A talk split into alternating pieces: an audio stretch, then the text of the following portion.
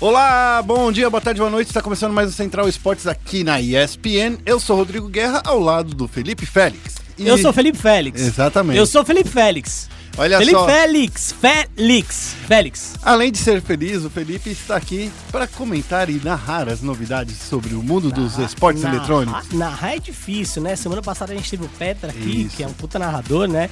Eu. se- é complicado, né? Não, eu te comparo mesmo porque você é bom. Félix, Isso. no programa de hoje, só para Você você é muito uma melhor que eu. eu Gosto. Eu tava. es- Desculpa aí, só É. vou, vou dar um tempinho agora de lambeção aqui. É. Eu tava escutando. Eu escutei o podcast semana passada e eu escutei os outros podcasts, que eu tenho mania de ficar escutando os nossos podcasts a roda. Assim. A Tô ideia lá- é essa, pra gente saber onde a gente melhora. Isso, tô jogando Destiny, por exemplo, tô lá escutando podcast.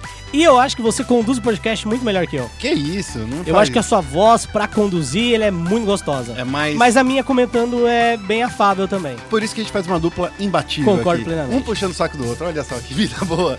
Olha Se mamando aqui na ESPN. Então tá, vamos falar dos, dos assuntos do programa? Mas pelo menos a gente se mama e assume que tá se mamando. Ah, aqui, é, aqui é só amor, É isso. né? Vamos, vamos falar dos assuntos de hoje do programa. No nosso giro de notícias. Eu começo ou você começa? Você começa. Tá, no nosso giro de notícias a gente vai falar deles! Dos nossos queridos canarinhos, que não são pistolas, tá? Lá na, na WSG. A gente vai falar, acho que primeiro do Dota 2, né? Que é o Team Canarinho. Já foi eliminado e no Dota, né? Inclusive o Dota a gente já tem os resultados, a gente já, Já. sabe o que aconteceu. E infelizmente a gente não conseguiu. É isso aí. Mas ó, a gente vai falar também do Páscoa, a gente vai falar também de- das outras modalidades que já tem um, um caminho meio definido. Tem até brasileiro que já tá Sim. classificado aí na, na modalidade do A PES. Páscoa não é em abril? É abril, mas lá, lá na China é tudo diferente, velho. Que isso? É. Ó, a, no- a gente vai falar também do início da temporada de Gran Turismo Sport, que é aquele simulador de PlayStation 4 Uhum. que tá fazendo agora a sua nova temporada e vai começar em Paris. Eu não manjo nada de Gran Turismo, é, já saibam disso e é o Guerra quem vai comentar essa notícia, tá? A gente também vai falar da galera que tá lá na Disney, Tá mais Disney. especificamente, né? Na Disney de Paris, que vai receber um Major de Dota 2. É o primeiro Major dessa empresa chinesa, que a gente vai mencionar o nome na hora da notícia, fora da China e é em Paris, Em Paris. Eu quero cobrir cidade isso. de Lu. Todo mundo quer cobrir essa, Eu né? não quero. Ah, Eu tá- odiei Paris quando eu fui pra lá. Ah, não fica Achei uma cidade repulsiva Não, a gente comenta isso então na hora e da notícia. fedida. E no Momento Clutch a gente vai falar também do retorno do Brasileirão e vamos falar aí das batalhas que vão rolar nessa semana, nessa quarta-feira, com o retorno da Pro League. Isso, Rainbow já- Six Siege. A gente ainda fala um pouquinho do, do- das mudanças da, cadeira, mudanças da cadeira que rolou. Vamos falar um Isso. pouquinho dessas coisas aí. tá? Fechado. E no Foco Nexus a gente vai dar adeus ao nosso querido Insec, sul-coreano que nunca teve um título expressivo no League of Legends, Sim. mas foi o criador de uma das jogadas mais célebres e mais complexas de se executar no LoLzinho. Que até hoje eu não consigo fazer. Eu também não. As- não, com Flash eu consigo. É, com flash é fácil. É muito fácil. É. É, a gente também vai falar da Pro Game, que foi matematicamente rebaixada.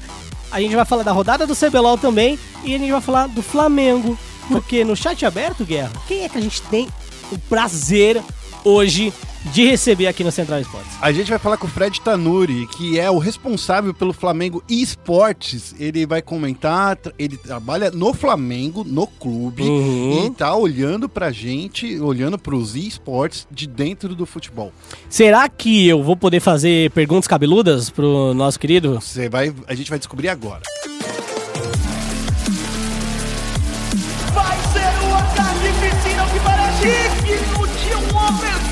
De uma final. E daí?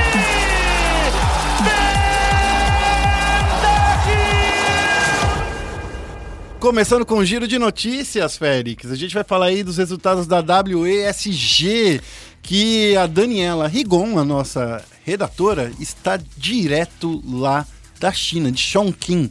Isso Está mesmo. acompanhando tudo de perto. É isso mesmo, WSG, que a gente vê aí como as Olimpíadas dos esportes, né? É, tem algumas polêmicas ao redor do torneio, vamos ser bem francos. Sim. tá bom? Por exemplo, eu vi as meninas da PEN, que era o time das lindas, né? Falando que o ano passado elas foram e não receberam ainda do ano passado, né? Eita. É, então, eu vi no, no Twitter isso, é algo que a gente tem que averiguar, porque Twitter também não é fonte, né? A gente tem que Isso. entender que olhar no Twitter não é apuração pra muita coisa. É o já- início de uma apuração, mas de fato não é uma apuração tão verídica assim. A gente já mandou a Dani, já mandou, já pediu pra Dani verificar lá o que aconteceu Isso. e provavelmente, se, se eu bem conheço esse, é, os campeonatos que acontecem na China, Félix, tem um grande problema de como faz esse dinheiro sair da China e ir pra outro país.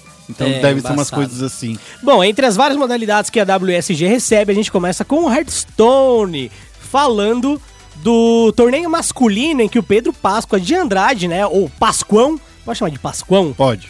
ele acabou dando adeus depois de perder três das cinco séries que disputou pela fase de grupos. Lembrando que se você perde duas, você ainda tem a chance aí de ter uma reviravolta e voltar para a competição. Isso, tinha. Mas perder três consecutivos, é, de maneira consecutiva, né?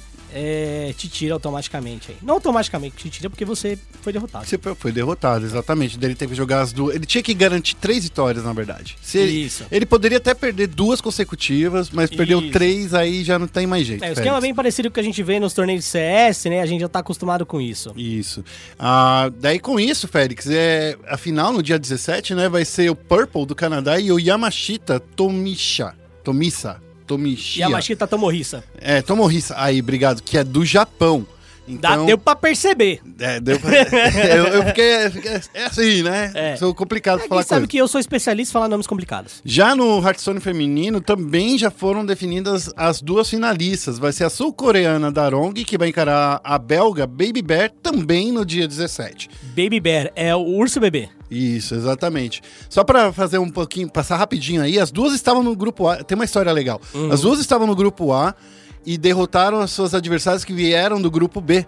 E daí, com isso, as duas que já se enfrentaram anteriormente, já lá no grupo A, Entendi. vão encontrar, se encontrar na final de novo. Só pra você ter uma ideia, ô Félix, é, na, na primeira etapa, a Baby Bear ganhou de 3 a 0 da nossa querida. Esqueci o nome dela de novo. Da A- Darong. Da Darong. Ganhou chocolate belga hein? Foi o chocolate Ah! belga, foi, foi bonita a partida. Então, fica aí, vamos ver como vai ser as finais aí da- dos Hearthstones. Mudando agora pra Dota, vamos falar, Uhum. sim, do time canarinho, né, Félix? Que foi aí, como posso dizer, uma coisa que deixou a gente triste. Então, o Team Canarinho aí que tem uma formação parecida com a PEN, né? É, só, do ano passado, só que sem o Irra. Isso. Então a gente tem no lugar do Irra o ADR. ADR, que é o jogador do meio. Então é Duster, Tavo, Kingão, HFN e, E ADR. o ADR. É, então esses cinco jogadores foram lá para a China para representar o Brasil. Por que, né, eles tiveram que se juntar aí? Porque a WSG, ela não aceita times de dupla ou tripla nacionalidade. É como a, a própria, eles, como eles mesmos se chamam, que as Olimpíadas dos esportes. Então, por isso, todo mundo que participa de qualquer campeonato lá tem que ser da mesma nacionalidade, nacionalidade quando a gente fala em partidas em grupo, né? Isso mesmo. E esse time, no, no ano passado, né, ele tinha terminado a competição na segunda colocação. Foi um grande resultado. Perdeu só pra Virtus Pro. Na época, né, a Virtus Pro foi a grande campeã, então na época eles perderam pra Virtus Pro. Mas dessa vez eles caíram nas quartas de final pra TNC, que acabou vencendo a competição ao bater a King Gaming na grande decisão. É isso aí. É, é meio triste, né? A gente ver que ele já cai logo no começo. Eu não fico muito feliz com isso. É, assim, teve etapa de grupos, né? Na etapa de grupos, é, se classificou em segundo do grupo, É, mas mesmo assim. enfrentou a TNC, E, e acabou perdendo ali. É difícil, é, é difícil. Também queria que fosse mais longe, mas sempre tem aquela desculpa de, ah, mas perdeu pro campeão. É, tudo bem, vai. Perder pro campeão sempre é uma boa desculpa. É. Já que a gente tá falando de campeões, vamos falar aí do Counter-Strike, que também aconteceram as primeiras partidas aí no final de semana. Ainda está rolando a fase de grupos, tá? Até o momento que a gente tá gravando aqui o, o, é, o Central Esportes dessa semana. Então a gente não tá com os resultados completamente formados. Porém, a gente já sabe que o MIBR já está classificado para a próxima rodada. É, isso tem um motivo. Isso. É, os dois outros times que estavam no grupo do MBR é, desistiram. Que era a Isurus e a K23. A- Isso. É, assim como Ence também não vai participar, Isso. que é finlandesa, né? É. E a NiP também não vai participar. É, então esses times acabaram desistindo aí em cima da hora. A Ence, inclusive, vem aqui pra, pra Blast Pro Series dia 22. Foi anunciada como a quarta, sexta equipe é, para participar da, da competição. Então a gente vai ver a Ence por aqui. Mas ela não foi lá para a China. É, de maneira gerais, também eu queria cravar um negócio. Não cravar, mas queria dar uma opinião sobre uma coisa. Se a gente pegar os times que estão jogando a WSG... A MBR é o time mais bem colocado no ranking da HLTV. Sim. Então, do meu ponto de vista, vencer a competição É obrigação. é obrigação. Eu entendo isso. É, eu- sabe, E é o favorito. é o franco favorito, É. não dá nem pra dizer outra coisa. Mas só lembrando que eu sempre vou ap- apertar na tecla que eles estão juntos aqui, ao que lá? 40 dias agora, né? 40 dias.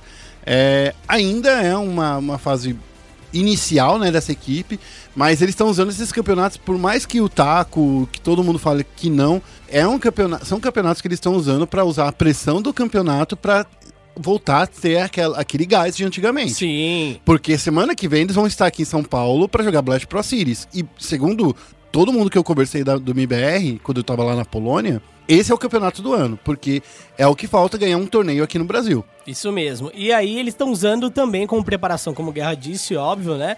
É, tanto que na primeira partida eles jogaram Nuke. Isso. E é um mapa que eles não costumam jogar muito. E eu entendo essa escolha de Nuke porque é, o que, que eles querem? No fim do dia, o grande objetivo da MBR nesse ano, e é o objetivo principal, é vencer a Blast. E para vencer a Blast, você certamente vai ter que bater as tralhas. Sim. Então, talvez um dos caminhos, e eu acho que é o caminho que eles podem seguir, é tentar surpreender com mapas fora da pool das tralhas.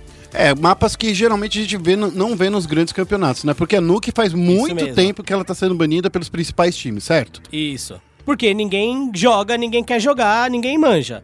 Quem jogava, jo- quem manjava é, jogar Nuke era a Virtus Pro. Era Virtus, a Virtus Pro. Era um jogava, bom, jogava é um bem mapa que é um mapa que eu, que eu entendo porque que os- muitos jogadores não gostam de jogar porque ele é muito é, vertical, né? Uhum. Porque você tem muita coisa pra olhar pra cima, pra baixo, muitas entradas. É como o trem, né? quando a gente jogava, quando a gente era dominador da trem, né? Uhum. Era porque existem diversos caminhos pra chegar nos, nos dois bomb sites, então Isso. é um mapa mais complexo de você defender pra quem tá na defesa, né? Pra quem é o, o CT. Então é realmente, eu acho que se o Brasil, se o MIBR, que agora a gente já tá chamando de Brasil, né? Se o MIBR, Calma. se o MIBR consegue, consegue dominar a Nuke, eu tive aula da Nuke com o Fallen. Que isso. Aprendi a jogar Nuke Que com o Fallen. Sei até onde tem os varados que dá pra Que fazer. isso. Num ponto maluco seis. é muito pró. no ponto 6. Num ponto. Só pra lembrar, tá, gente? Então, assim, a gente tem noção que, ele- que, que eles sabem jogar, não é porque eles não deixam, é porque é um mapa que complicado demais pra defesa, exige muito da defesa. Sim. E é por isso que eles deixam de lado. Sim. E além da MIBR, a gente também vai ter na WSG a Imperial. Que joga nessa terça-feira eh, pela primeira vez e a gente ainda não tem nenhum resultado deles. É isso. Showtime, coleguinhas, mostrando o básico do CS lá na China pra vocês. É, a gente espera que a Imperial faça uma boa competição. Sim. É, é um time que conseguiu chegar, pelo menos no, no minor ali, para o classificatório do Major, né? É, então é um time que, que manda bem, é um time bom. É um time muito bom e é um time que tem muito futuro. Então a gente espera que, assim como a T1 fez um resultado legal ano passado, né? Que eles também consigam fazer um resultado maneiro esse ano. Mas, como eu já vinha mencionando e, e argumentando e defendendo, eu acho que é obrigação da MBR vencer esse torneio. Isso aí. Então, coitado do pessoal da Imperial se pega a MBR. É isso que você tá querendo dizer? Não, não, não. Porque é um obrigação pouco. da MBR ganhar Eu, deles. eu acho que é obrigação da MBR vencer, porque no momento é o time mais bem posicionado, principalmente no ranking da HLTV. É, fez uma bela campanha no Major, a MBR fez uma Uhum. Sim. boa campanha no Major. Eu acho que fez uma campanha sólida também, aquela coisa de perder pro campeão, né? Perdeu Mas- pro campeão, mas sabia como tava jogando, né? É, não jogou perdido, não tomou aquele vareio. Tirando na Inferno, né? Eu acho que não foi um vareio. É que Eu na acho que Inferno foi foi, uma- complicado. Eles foram dominados, Sim. mas não foi. Não é, foi al- um 16 a 0 É. mas foi um 16 a, a 7. 7, né? É, mas alguns rounds eles sabiam o que eles estavam fazendo, eles sabiam como agir. Então não foi uma perda total. É, o, já que a gente tá falando de Astralis e MBR, aproveitando só pra lembrar a galera, na semana passada, não, retrasada, eu estava no Major de Katowice e eu estava olhando muito e conversando muito com a galera lá e todo mundo nos bastidores estão dizendo que a Astralis é o melhor time de todos os tempos do Counter-Strike. CSGO. Do- é, do- é, de todos os tempos. Do 1.6 também? É, aí eu acho que eu não, eu não tenho esse, esse repertório do 1.6 pro- ou do 1.5 também. eu também não, não posso debater 1.6. Eu nem quero debater isso, mas estão dizendo que é o time que mais é, tem chances aí de cravar seu nome na história que a gente tá vivendo um momento histórico. É, a gente pode fazer o seguinte. Eu então. posso falar do, 1.6 do, do, do CSGO. Eu Uhum. acho que do CSGO realmente, né? Se você parar pra, pra ver, tem a Fnatic, que também tem três Majors, também tem a, a, a MBR, que tem, que tem dois Majors aí, que realmente. Que não é da MBR, né? Que um foi pela Luminosity, a outra foi pela SK. Mas assim, de qualquer forma, eles têm três Majors. Se eles vencerem, eu acho que se eles vencerem o próximo Major, aí tá cravado que é o melhor time de todos os tempos. É. Por mais que os outros Majors que, que a gente tenha falado aí, que é os três da, da Fnatic, os dois do MIBR, tenham sido numa época um pouquinho anterior, né? Numa época onde não existia tanta estratégia, onde não existia tanto, tanto estudo do- da, da parte do Counter-Strike, a gente tem que falar que esses caras fizeram história. Sim. E, né, e agora, se a Astralis vence, na minha opinião, tá? Se você passa de todos os outros caras que já ganharam qualquer outra coisa, que são os Majors que vem rolando aí, se eles ganharem quatro, então realmente daí não tem mais o que dizer, né? São os melhores. É, eu acho que mais do que números, É. eu acho que contra fatos não existem argumentos. É, existe, pode existir argumentos aí, tipo, ah, não, eles não têm o melhor Alper, eles não têm o melhor jogador. É, ou ah, os números não são os melhores de todos os vencedores É. e tal. Eles não têm o melhor jogador, que é- o Simple ainda é considerado o melhor jogador de Counter-Strike da atualidade, né? Então, assim, se você fala que se você tem o melhor time, mas você não tem o melhor jogador, fica meio estranho. Ainda dá pra argumentar dessa forma. Sim. Então, eu acho que é nesse caminho aí. E, É. e se o MBR l- quer ganhar esse status de volta, tem que vencer a Astralis. Esse é o ponto. É isso, tem que vencer Astralis, é, parar os imparáveis. Isso. Certo? É, e eu acho que essa é a grande história, o grande confronto, confronto do ano. É. A gente pode terminar, pelo menos, falando do PES. Po- é, Eu queria só falar ainda um pouquinho que as meninas do da PEN vão jogar contra o pessoal da CLG Red. Hum. Então, assim, é nessa quarta-feira. Então, se você tiver aí de madrugada não fazendo nada, torçam aí para as meninas da PEN. E os brasileiros do Glory também perderam com três derrotas seguidas. Então, assim, eles nem saíram na fase de grupos. Agora, falando do PES, a gente tem aí, né, é, o alemão que já tá na próxima fase que já tá indo já para essa semana disputando, enquanto ainda o Felipe Mestre tem que vencer as partidas que, vai rolar, que vão rolar nessa, segu- nessa segunda-feira. É, Eu pensei que o Felipe Messi já tinha desclassificado. Ainda não, ele, é, são quatro vagas para cada grupo, ele, mas ele precisa vencer todas as partidas que disputar hoje para não dar chance pro azar, entendeu? Entendi, entendi. Bom, essas são as notícias da WSG. Pra mais coisas, mais novidades, espn.com.br barra esportes. Isso. Slash esportes. Parkour. Isso aí. Já partindo para a próxima notícia, a gente Parkour. vai ser bem rapidinho, Parkour. porque é tá bem, bem no estilo parkour, porque É. bem da cidade do parkour. Então, parkour. que vem que, que é o Mundial de Gran Turismo vai dar o kickstart agora Eu sou Paris. muito bom nas deixas aqui, É aí. entendeu? Teve muito 13 terceiro distrito aqui, meu Tá parceiro. vendo? É, o, a, a modalidade né, do Gran Turismo Sport, que é, que é patrocinada pela FIA, Federação Internacional do Automobilismo, é o campeonato que a FIA diz ser o campeonato dela. Caralho, sério? É, e vai ser nos dias 16 e 17 de março que é essa estreia aí da rodada. Então, assim, cada mês vai rolar em um país. Mas esse daí vai, é um grande campeonato aí, Félix. Nossa, embaçado. Ó, e a gente tem brasileiro representando a gente, porque eu lembro que há um tempo atrás a gente tinha falado de um brasileiro que tinha mandado bem. Foi justamente tal. nesse torneio que foi o Igor Fraga. Ah. Que ele literalmente é, ele foi o, o campeão do ano passado nessa categoria, Uhum. na categoria de Gran Turismo, né? Que é jogar com o simulador, né, da Sony, do PlayStation 4. Aham. É, então, o Igor Fraga tá na disputa, tá no torneio e tá, se eu não me engano, tá? Eu tô só, só tentando lembrar que eu acho que ele tá jogando pela McLaren, usando a camisa da McLaren, mas eu não sei se ele foi contratado pela McLaren. Entendi. Está, que, que cada jogador representa uma escuderia, É, digamos eu acho assim. que da última vez que a gente comentou, ele tinha sido, mas ele precisava fazer alguns exames psico... Psicotécnicos. psicotécnicos, alguma É, coisa tipo. eu não sei se ele ainda já foi contratado, mas ele estava já está vestindo a camisa, pelo menos, porque você tem que defender uma escuderia para você atuar, né? Nesse campeonato do, do- do- da FIA. É, e eu acho que é da hora pra caramba você ter a FIA aí é, tomando o Gran Turismo como torneio oficial. Eu não manjo nada, nada de nada. Tem muita gente que manda mensagem lá na nossa página do Facebook da ESPN pedindo pra gente cobrir um pouco mais de, Simulador de de corrida. simuladores de corrida. É, quando dá, a gente cobre, mas a gente tem que entender também que é uma infinidade de, de jogos por aí. E. Que todos os fãs querem que a gente faça a É, cobertura. então, todos os fãs querem que a gente faça a cobertura. Tanto é uma coisa e é só- complicado, né? Fazer de tudo é tenso. Mas só para você ter uma ideia, de tanto cobrarem a gente, tanto pedirem pra gente, a gente tá dando mais atenção no Rainbow Six. Sim. Então, sim. assim, a gente viu que ah, existe interesse da comunidade, então, assim, é claro, a gente não quer só falar de Counter-Strike, a gente não quer falar só de League of Legends, a gente quer falar de outros esportes também. Uhum. E é por isso que a gente tá falando tanto de Overwatch e também de Rainbow Six, só pra você Justo. ter uma ideia. Justo. Agora Para a próxima notícia, Félix. É a vez da gente continuar em Paris, Isso, na cidade do parkour. isso. Dessa vez com mais obstáculos e castelos. Tá? Por quê? Porque os rumores se tornaram realidade. A Mars Media, que é uma empresa chinesa, certo? Que organizava, é, inclusive, torneios de Dota apenas na China, Isso.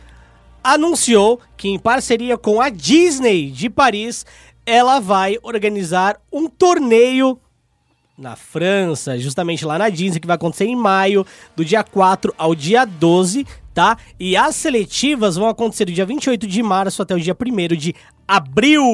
É, então, assim, a gente já, já tá vendo aí, saindo da, da WESG, os caras da Canarinho aí vão voltar pros seus times, vão voltar pra Caos, vão voltar... Pra onde, aonde tá o ADR agora, hein? Eu sempre me esqueço de SG? perguntar. É, não, le- eu acho que a CG já não, fechou, é, né, não as é, portas. É, não é. Então eu tenho que ver onde é, É. que tá o ADR. Daqui a pouco a gente, a gente É. googla aí. Ah, vou mandar a realidade aqui, ó. A gente não é obrigado a saber de tudo, muitas vezes a gente esquece. É, É, é- o fã de esporte, a humanidade é assim, entendeu? A gente é humano.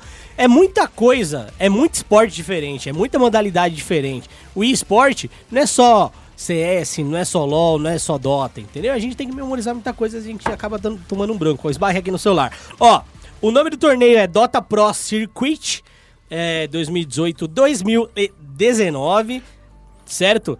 E eu acho estranho ser Dota Pro Circuit o nome, né?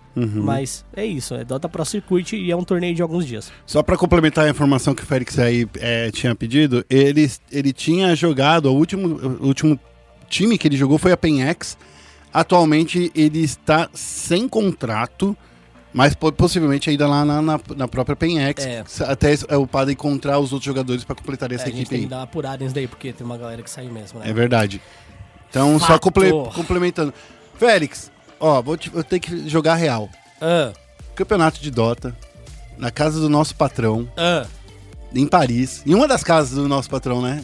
é. Que é lá em Paris. Aham. Pô, a gente tem que fazer um esqueminha da hora. Como é que é um Major na Disney? Não sei. Será que os jogadores, quando forem, quando estiverem jogando lá, falar tá na Disney? É uma coisa. Falar, é, destacar o óbvio?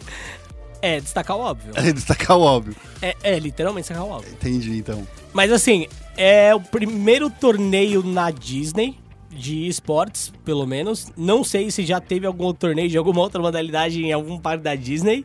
Se eu não me engano, já teve. É, Eu já lembro de ter lido algo sobre. é eu, não, eu não lembro. Eu não lembro. Então, assim, eu não posso dizer se é eu sei que na Disney não. tem um, tem um, um esports bar café. Sabe aqueles café de esportes? É, tem da ESPN. Tem da ESPN. Eu já fui lá, De inclusive. esportes. E, não, de esporte. Não, tem também um de esportes que Não. inaugurou nessa semana, nesses em qual últimos Disney? meses aí. Em qual Disney? Lá de Miami, de Orlando. Ah, mentira. É da hora, Sério? Em da hora. Florida? É, na Florida. Florida? Florida. Ah, eu vou ter que, Que voltar tem umas pra lá. camisas aí de time de esporte. Ah, eu não sabia é disso, da não. hora. eu vou tá? ter que voltar pra lá. Pô, você não lê o seu site, cara, Félix. É, não leio. não leio. Mas eu vou ter que voltar pra lá Brincadeiras de à qualquer parte. jeito, porque eu vou ter que ir no, no Star Wars. Aí Lá sim. no Hollywood, que vai abrir. Aí sim. Então, falando aí desse campeonato de, de Dota na Disney, é, é uma coisa bem diferente, né? Porque, Sim. querendo ou não, é mostrar também. É outra forma de mostrar pro público mainstream que o esporte tá presente, né? Porque mais mainstream que em parque da Disney, existe alguma coisa mais presente que isso? Só se fosse no- Ah. rolar uma partida de Dota antes de uma final da, da Champions League. Ia ser incrível. É, ia ser da hora. Mas Só que não tinha que começar uns 4 horas antes. É. Umas 5, né? É, não sei. Boa pergunta. Não sei como é que vai ser isso. Hum. É, Nunca foi feito antes. É a primeira vez que, que isso acontece. É o primeiro torneio da, da Mars também. É, a Mars Media, né? Fora da China. É, não, honestamente, não sei o que esperar como é que eles vão usar a ambientação, se de fato vai ter uma identidade Disney Uhum. ou não, se foi escolhido só pelo lugar, pela capacidade mesmo. Pode ser isso também. É, ou pelo buzz que ia dar, nossa, na Disney e tal. Então, pode ter sido uma escolha puramente de marketing, né? Então, honestamente, não sei o que vai ser disso. Acredito que seja maneiro, acredito que seja legal.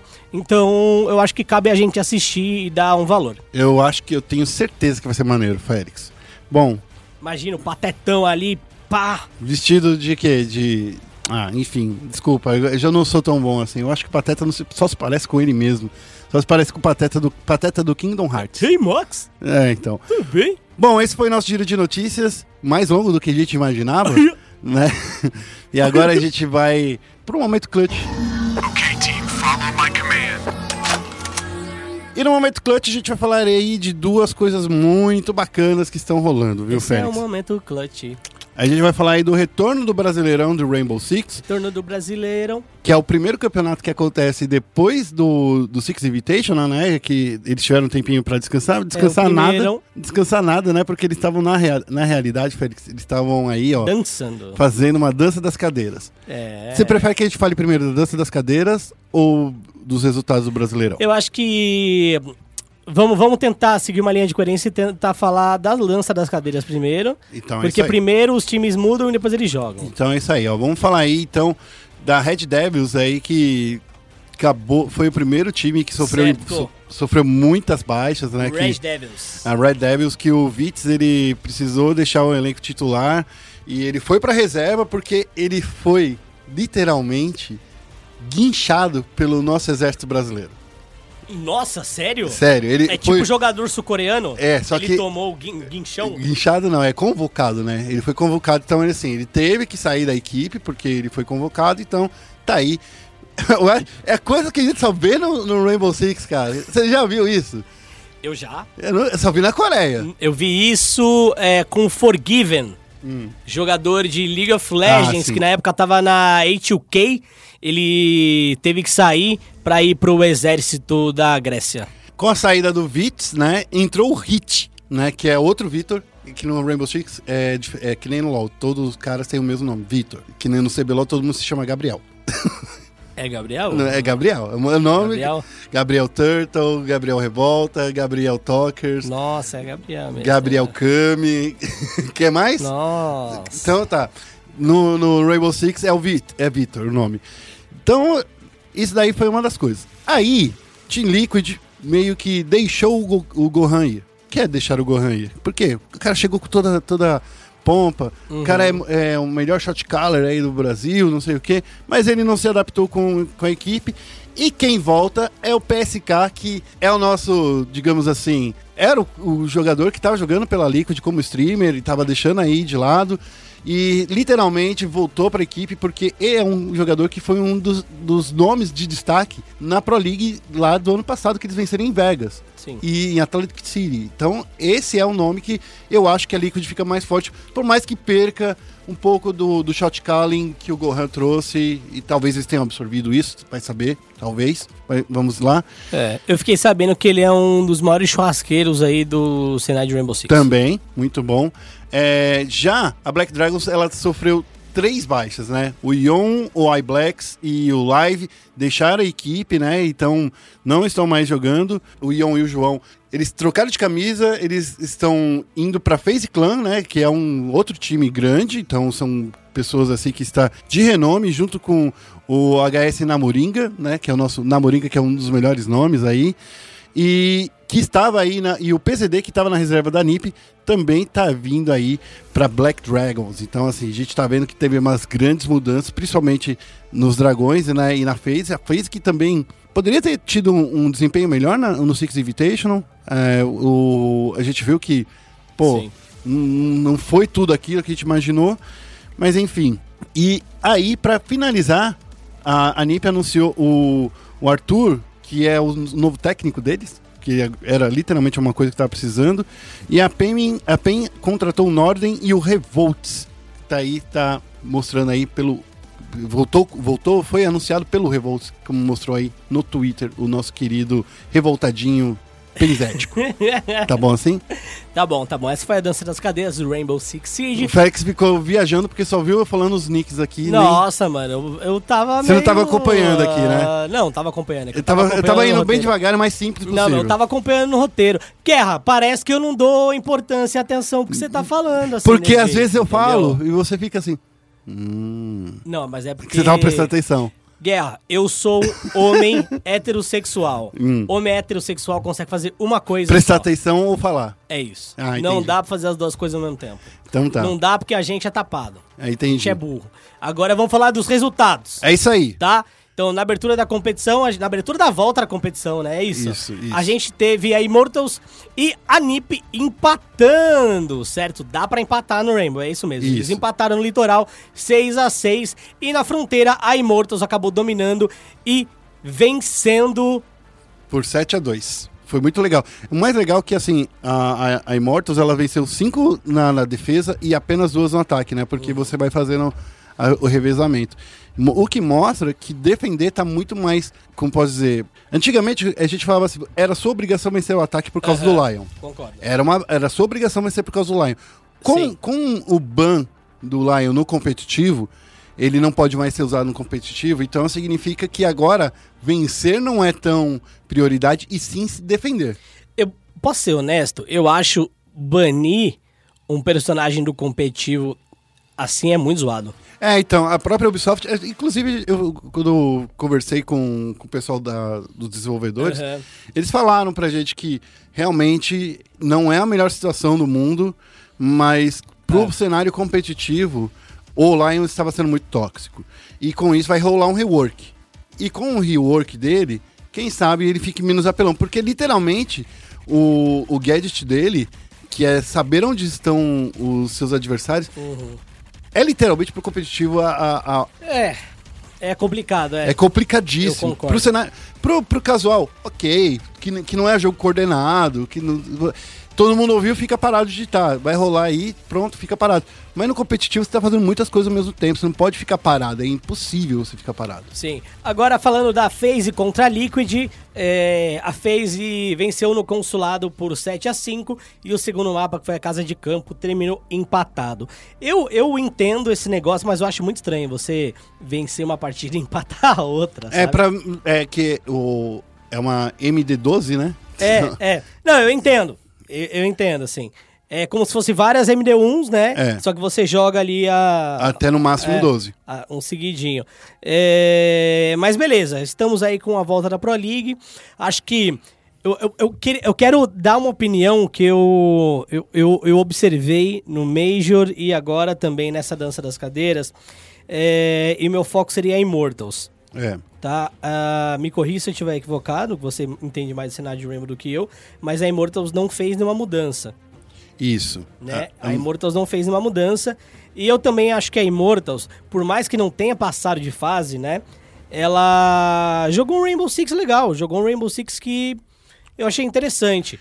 É, eles acabaram perdendo é, no overtime, né? Sim. Na contra Contra o- os russos, os né? russos, é, contra os russos da Team, Team Empire, se não me engano.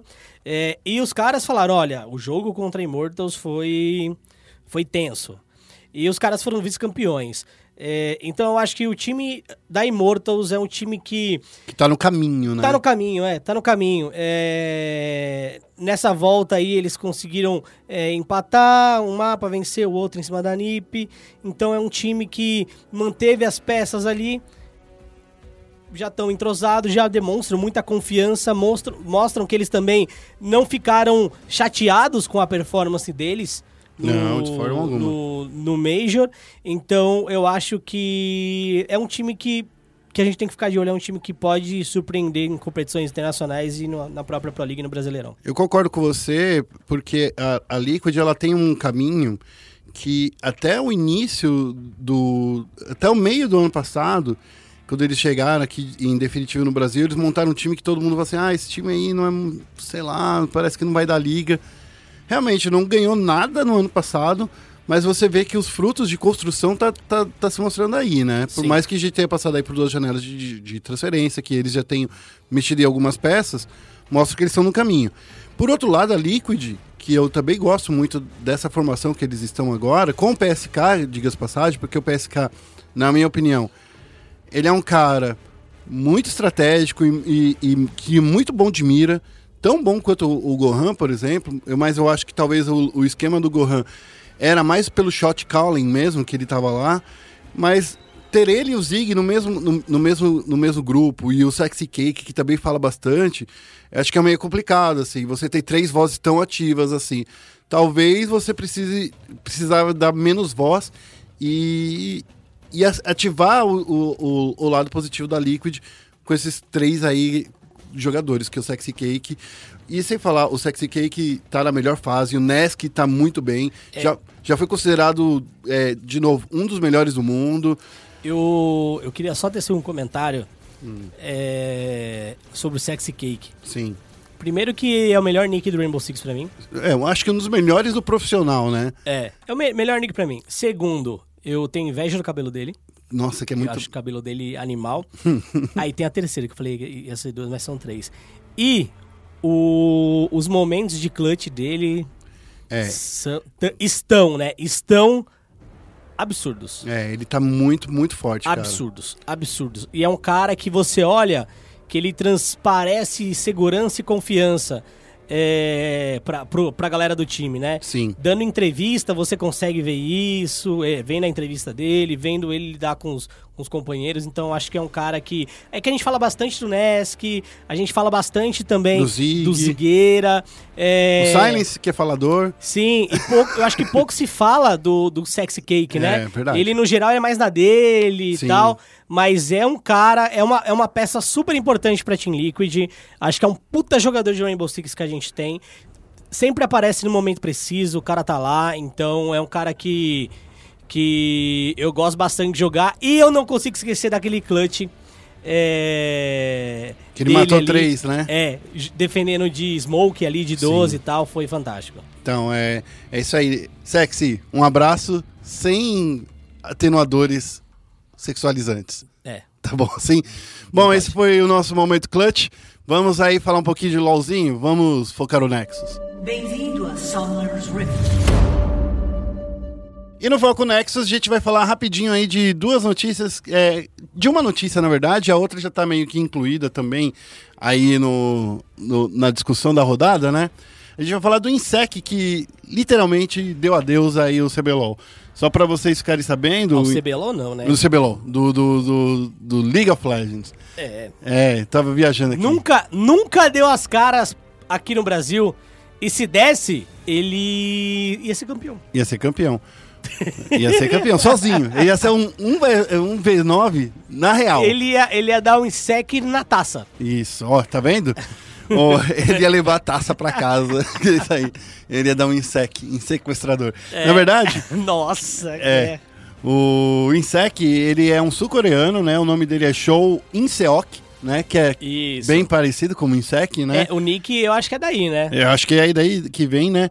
Ele começou a jogar lá em 2012, em fevereiro, pelo Team Bubble. É, ele jogou alguma, algumas coisinhas, algumas partidas e logo foi campeão aí daquela etapa, que era a segunda divisão, né? Da, da etapa sul-coreana. Isso. Aí depois disso ele inventou o lendário movimento, que o Insec nada mais é que o passe do Ronaldinho Gaúcho, Isso. né? Aquele que você olha pra um lado e passa a bola pro outro. Só que no LoL. E É. de Lee Sin. É. Fiz o paralelo correto, certo? be belo Então paralelo. o Insec é o passe do Ronaldinho Gaúcho e ele que inventou numa época que ninguém conhecia essa jogada, ninguém sabia dessa possibilidade, ele inventou o Insec. Você dá um Q, vai com Q, joga uma ward atrás do seu oponente, dá o W na ward e depois você ulta, chuta o seu oponente para dar um pick-off ou realizar um gank voraz, ágil e que não dá pra... Que não dá pra você não chorar, É, né? não dá pra não chorar. É, ou como. é- é- esse é o insec de verdade, né? Que tem o insec invertido. Né? Qual é Que- insec o insec, invertido? o insec invertido é quando você chuta seu cara pro, pro time adversário. Em vez, quando você chuta o, o, o, o, o cara que você tá tentando dar um insec Pro, pro time dele. pro time dele, que tá Ah, ajudando entendi. ele. É, esse é o insec que eu sei fazer, o insec invertido. Ah, Que eu não é. consigo matar o cara, vou em cima e. Quem faz essa brincadeira muito é o Colossus e o Guntar É. no, no circuitão. Bom, é, com isso, o Insec, infelizmente, ele nunca ganhou um torneio de grande expressividade, né? Ele não teve uma, uma carreira tão prolífica, assim, de, de, de bons resultados. Sim. Além de criar essa jogada que, vamos combinar, é como um, um dos santos do- da ginástica artística, né? Uhum. Ninguém. Por mais que você não tenha visto o Insec no palco, você já Sim. ouviu falar o nome dele e é por isso que ele eh, merece o nosso F aqui re- respeitar. É, mas aí eu também queria. É um assunto que a gente pode falar depois. Eu acho que o, o mal, o mal do futebol tá invadindo o esporte. Qual é o mal? A gente tá idolatrando jogadores sem conquistas nenhuma. Sim, mas esse daí tem uma. Esse pelo menos tem uma, tem uma Ele- conquista. Ele tem uma jogada com o nome sim, dele. sim. E, e- ele tem um mérito. Mas a gente idolatra muito jogador que não tem conquista nenhuma. É verdade. Isso mesmo. A gente tem que parar com isso. Urgente. Tem um programa Urgente. Tem um programa, É. literalmente, que é o. Não sei se você já ouviu. É. Você já até. Você, Félix, eu tenho certeza que você viu. Mas eu não sei se a galera, nossa ouvinte, ouviu. Certo. Que é o choque de cultura. Choque de cultura, claro. Que tem um jargão muito bom, que é o tem que acabar! Tem que acabar isso aí. Tem, Tem que acabar e tem que acabar com isso aí, cara. que acabar com isso aí. Tá bom? Aí paga-se Para muito de pra dar- jogador que nunca ganhou nada. Para de pagar pau pra quem nunca venceu nada, é isso? É isso. Tá bom. Essa é a lição do dia. Ou quem venceu há 10 anos atrás. Ó, essa é uma boa também, hein? Então, É uma boa. vamos colocar isso de ensinamento? É. Mas também não fode quando você vai renovar o time, né? É isso aí também. Que é o caso do nosso próximo assunto. Bom, falando do próximo assunto, agora a gente vai falar da Pro Gaming, né? É que isso aí. literalmente já está rebaixada do CBLOL. Eu acho, É. Félix, por mais que essa não tenha sido a pior campanha de uma competição no CBLOL, porque Sim. teve a T-Show antes, Aham. que a Redemption hoje, não esquecemos disso, é uma campanha muito realmente mirrada, né? Uma campanha que algum tempo atrás eu já vinha falando. Tá complicado. É, os jogadores. A, a gente já tinha mencionado há um tempo atrás que a antiga formação da Pro Gaming eh, eu considerava muito boa, né? Era a formação com Lucas, Professor, Minerva, Goku e o Skybart. Sempre falei que o Skybart não era tudo isso, né? É, E aí esse ano eu, eu acho que a Pro Gaming teve uma parada que eu achei bem louvável que foi tentar renovar o seu time, certo? É, e em um ano que é MD1, renovar o seu time não parece algo tão ruim. Porque se você coloca uma estratégia cheese, alguma coisa do tipo, você vai lá e, e acaba vencendo. E a Pro Gaming teve duas vitórias com autoridade, né? É, mas apenas duas vitórias com autoridade. É um time que demorou muito pra chegar e mesmo quando chegou não conseguiu se manter com um nível de jogo legal. O cara mais experiente da equipe era o Lusca. Sim. É, e e quer queira, quer não, assim, o Lucas ele é um bom ADC, ele é um bom atirador, né? É, mas eu acho que também não passa muito disso. Por mais que ele seja um cara gente fina demais, a gente, quando vai entrevistar ele, troca ideia, é, ou trocava ideia, porque eu não vou muito tempo lá no estúdio, né? É, trocava uma ideia legal e tal. Você tem que entender que as pessoas elas cumprem o seu papel. E eu não acho que ele, por mais que ele fosse um cara enérgico e falasse bastante, eu não acho que a liderança dele também ajudou a Pro Game. É, a Pro Game trouxe também o Léo Zucho, né? Que é um cara que venceu muita coisa na, na, na América Latina. Não, mas é o que eu tô falando, venceu muita coisa na América Latina. É um Já ex-bigode. acabou, já acabou o podcast aqui? Não. Posso ir embora? Falta pouco. Tá bom. Mas é, eu concordo com você. Era o Léo Zucho e o Lusca que tinha as maiores. É, é, é, como posso dizer? Bagagem. né? bagagem e também, claro, tem o Dion Rey, mas a que, que é o técnico. Mais uma questão que a gente tem, tem reparado bastante aqui é que assim o, o League of Legends ele não significa que é só você ter uma equipe, uma boa casa, ter bons equipamentos, porque tudo isso a Pro Gaming tem. Ela tem uma casa muito da hora Tem, lá, em, tem, lá em. Santana. Tem. Ela tem um, um- um- bom. Os equipamentos são muito bons, vêm todos da loja deles lá. Então não dá nem pra dizer. Eu acho que na verdade eles são os caras mais maquinados que tem aqui no, no, no CBLOL. Uhum. Mas eu acho que. O, sabe onde faltou o investimento? Na, numa comissão técnica, para não deixar tudo na mão do, do John Hay. Ma- Mas assim, trazer uns importes, por exemplo, um analista importado, que trabalhou em algum lugar Tipo legal. um flanalista. É, tipo flanalista, que Aham. o, o Von tá lá jogando, mas ele não é o único técnico ali daquela equipe do Flamengo. Sim, sim. Sabe? A- Olha só o que a Kabum tá fazendo. Tem, tem um, dois, é, um analista e um técnico sul-coreano, né? É, e assim, eu acho que a a Pro Game, ela até investiu, ela trouxe um estrangeiro, É. né? Como técnico. Mas não E- deu certo. É, sentiu que não tava dando certo, fez igual o time de futebol, mandou embora. É, e também, eu não lembro o nome do cara que eles trouxeram. Mas ficou só três rodadas aqui. É, e eu não vi ele em nenhum lugar, assim, deu uma pesquisada depois. Ele não chegou a ter tempo de fazer uma entrevista. Eu tava marcando uma entrevista É. com ele. Eu, eu pensei, nossa, de onde surgiu esse cara e tal? E, e o, o outro técnico do Flamengo, esqueci o nome dele. O técnico do Flamengo, eu também me perguntava, puta, de onde veio esse cara e tal? E aí eu tive a oportunidade de comprar, encontrar ele no bar. Hum, Eu encontrei ele no bar. legal. E aí, ele e o Von, e aí a gente ficou trocando ideia. Eu falei, puta, esse cara tem uma bagagem legal e tal. É, Mas esse rapaz da Pro Game foi contratado, eu também não sei onde achou. Eu acho que assim, a Pro Gaming, ela, ela tentou. Sim. A, a organização tentou. Tentou se renovar, ela tentou. Parecia fato, que até tava nos ouvindo, né? Sim, Porque ela quando a gente tentou fala de assim, fato uma mudança. Pô, não é por nada. Mas assim, o Skybart, na minha opinião, já tinha dado o caldo que ele tinha que Ah, dar. sim. Mas aí, ao mesmo tempo, você fala assim, pô, daí você traz o Oz, que pra mim é outro que já deu o caldo que tinha que dar. Eu não vejo ele sendo um dos melhores suportes do Brasil, entendeu?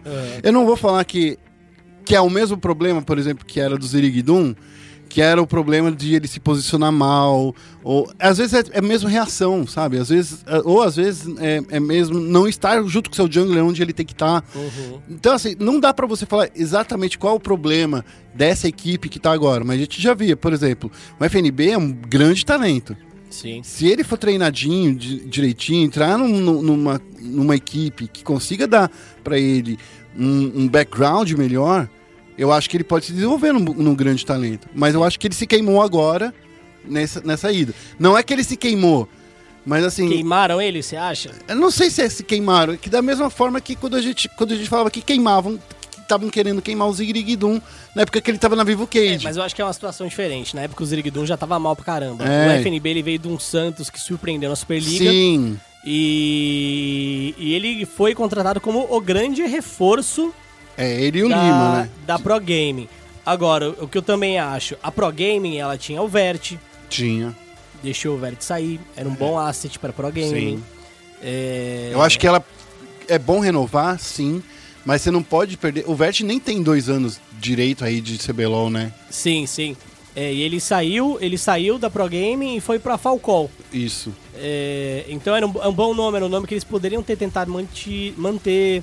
É, acho que eles também poderiam ter ido atrás de, não sei, talvez um técnico.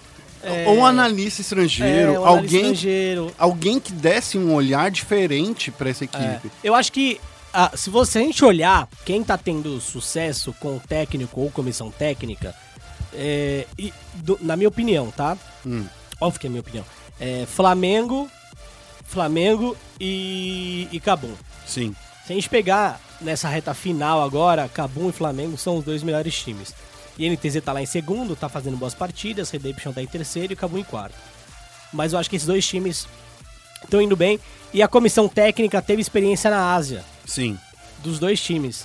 É, então eu acho que isso faz um, um diferencial no Brasil. É, é, eu acho que quando a gente fala sobre uma eliminação, um, um- um rebaixamento tão longe, né? Que ainda tá faltando ainda é, duas semanas, são quatro rodadas, né? Que ainda estão faltando. Ele- Eles foram é, eliminados ontem, né? Sim.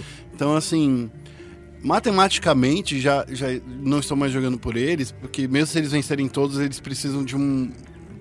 Eu acho que nem se todo mundo que está na frente deles perderem todos, eles se- conseguem se manter. E que é impossível também, né? Todo mundo perder todos, porque vai, vai colocar, brotar mais time. É, eu acho, eu, assim, é uma situação. O rebaixamento é, é complicado em qualquer esporte, em qualquer esporte, porque são famílias e jogadores que estão ali envolvidos, Sim, claro. a gente tem noção, mas a gente tem que também entender que o pior time é o time que vai ser rebaixado. Sim. Então não dá pra passar a mão na cabeça também. É, eu entendo muito que a Pro Game é uma, uma grande marca no esporte. Da mesma forma que a Kabum se levantou depois, eles podem vir no ano que vem e se levantar. Tem aí agora, eu vou te falar, esse circuito desafiante tem times melhores que times do CBLOL. Eu acho que essa primeira etapa do CBLOL, ela foi marcada por times que são muito inconsistentes, né? Eu concordo plenamente com você, Guerra. Eu acho que não- poderia ter uma descrição melhor. Porque a gente vai conversar com o Fred daqui a pouco e o Flamengo se classificou em primeiro lugar Com cinco, cinco rodadas de antecedência, foi no sábado. com cinco rodadas de antecedência. É, Me lembra muito. Se classificar em primeiro lugar. Não, é, É. não, é nem, não é nem se classificar. Isso. Ele se classificou em primeiro lugar significa que nenhum outro time consegue passar ele em pontos. Isso mesmo. É, então, primeiro, mérito do Flamengo por ser o único time consistente. É. É o único time consistente. Ah, nessa última semana o Flamengo fez três vitórias e a INTZ também. Mas quantas semanas a INTZ não fez uma vitória e uma derrota? É verdade. Que foi exatamente o que derrubou o PEN, que foi o que derrubou o Red Kennedy. Justamente. Inconsistência. Justamente. Então, é, esse CBLOL, eu concordo plenamente com você, Guerra. É a melhor análise curta que a gente pode fazer. Foi uma competição marcada por times inconsistentes. Olha a Uppercut, por exemplo. Começou muito bem na primeira semana, Muito bem, é um time muito bom. acumulando agora oito derrotas seguidas, né? Isso. Então, assim, é, o, o que a gente pode dizer? Cade, CNB, é, a própria Kabum começar 0-6. É. É, inconsistência. tá indo bem agora, tá retomando, tá ficando consistente, mas é, um, time que quer ser campeão não pode começar 0-6. Ah, mas perdeu o Hiro, nananã, aí teve que voltar com ele. Tá. Não tivesse perdido o Hiro. É, é justamente. Não tivesse perdido. Então, o, o Flamengo, ele é um time que ganha pela consistência É. em primeiro lugar. Exatamente. E pra falar dessa campanha vencedora aí do Flamengo, a gente tá aqui com um dos responsáveis do, do clube nos dias atuais, que é justamente onde ganhou essa consistência. É o Fred Tanuri, que a gente vai conversar com ele agora. E a gente tá aqui no chat aberto agora com o Fred Tanuri, gerente de esportes do Flamengo Esportes. É isso, Fred? Isso, cara. Pô, prazer estar aqui, Guerra. É, Félix também. É, trocamos um papo muito bom é, na porta lá do Bootcamp no Flamengo. E, cara, é, não é à toa que a gente está aqui para bater um papo maior ainda. Sim, e eu acho que é uma semana muito especial, né? É, a gente está quatro rodadas da competição chegar ao fim. Flamengo com 16 vitórias, uma derrota. Já está inalcançável na liderança do Campeonato Brasileiro de League of Legends. É, com é quatro rodadas aí, né? Falaram cinco porque foi na última rodada, mas. Foi no sábado, né? É, como Sim. foi uma rodada jogada e faltam quatro, são quatro, não cinco, né? Acho que é, é bom é, também ter essa questão. Então, é, ninguém imaginava que isso ia acontecer. Acho que o Flamengo, sim, era um dos grandes concorrentes a estar tá na primeira colocação, mas ninguém acho que imaginava que seria de uma maneira tão contundente. Méritos do Flamengo, obviamente, vem fazendo um bom trabalho, tanto fora quanto dentro do Rift, né? É, o ambiente também do time parece ser bem bom, bem legal. É até engraçado ver os tweets do Flanalista. Sim, o cara é uma bastante, figura. né? Bastante. O cara é uma figura. Então, acho que não poderia ter momento melhor pra gente receber você aqui. Então, a gente agradece de coração a você em aceitar o convite e vir falar com a gente. Eu que agradeço ter a oportunidade de falar com a ESPN sobre Flamengo Esportes é, e mostrar realmente a evolução e como foi todo o processo, cara. Realmente é uma honra estar aqui. Mas vamos, vamos começar pelo, pelo início. Como é que você chegou lá? Você já já estava trabalhando na equipe que estava desenvolvendo o, o Flamengo Esportes? Como é que, que você foi parar nessa posição do, do, do, do Flamengo? Perfeito. Eu comecei no Flamengo em 2012, no meio da gestão da- do último ano da Patrícia Morim. E entrei como designer na época e acabei crescendo eventualmente. Comecei a cuidar de algumas contas, como da Wix, da Carabao, da TIM e por aí vai. E acabei crescendo de analista para coordenador, até que no meio do ano passado, logo após o circuito desafiante, antes da relegation, o meu chefe pediu para ir para São Paulo, fazer um dossiê, ver o que estava acontecendo e ver o que, que a gente poderia melhorar no projeto. E eu acabou que eu troquei algumas peças, vendi o Evrote e o Túlio para Falco e acabei trazendo o Shrimp, comprei o Goku da Pro Gaming, é, o que a gente ficou muito satisfeito realmente com a performance dele, porque para mim ele é essencial também no time, assim como todos. E estamos aqui, né? Chegamos na final em Porto Alegre. Infelizmente não conseguimos, mas eu acredito que para o primeiro ano foi um resultado muito expressivo e mudamos algumas peças também para esse ano. É, trouxe o robô, conversei com o Carlos da CNB, acabei comprando. E o Lucy também, que eu acho que foi realmente uma surpresa muito agradável como suporte. É um- Talvez a maior surpresa do cenário, né? Porque ninguém tinha ouvido falar muito do Lucy, né? Pois é. Os dados eram bem escassos dele. Sim, Pois é. inclusive, é, na época da contratação do Lúcio, eu lembro que eu fui no Twitter, eu fiz uma crítica que eu achei engraçado, que eu falei, enquanto a Turquia contrata o Wolf, que é bicampeão mundial, a gente contrata o Lucy, que é male-male, é uma pessoa que nunca venceu nada, né? É, é claro que o, o nível dos torneios são diferentes e a gente só vai poder comparar o- os fatos ali é, se eles jogarem um contra o outro, né? No momento eu não sei como é que tá o time do Wolf lá na, na Turquia, mas o Flamengo já se classificou para a semifinal. É, então na época eu até falei, mano, quem é esse cara? De onde ele vem e tal. Então eu fiquei, fiquei indignado, confesso. Que eu falei, mano, pelo amor de Deus, velho, tanta gente para contratar, quem é esse maluco? E engraçado que o Guerra me acompanha no podcast direto. Na contratação do Goku também eu falei, não é possível, velho. É, Eu falei, mano, eu falei, não, como assim, mano? O maluco tá numa temporada ruim na Pro Game, como é que vai contratar o cara? Aí começou a jogar, eu falei, nossa, que surpresa, que Pois estranho. é, pois é. Não. É engraçado porque o Goku ele é um cara que joga sem recurso, ele é um cara que joga com recurso, ele é um cara que joga de carregador, sem carregador, ele é um cara que joga de tudo, né? Versátil. muito versátil. E também na convivência ele deve ser um cara easygoing demais, né? Deve ser muito fácil também conviver com ele.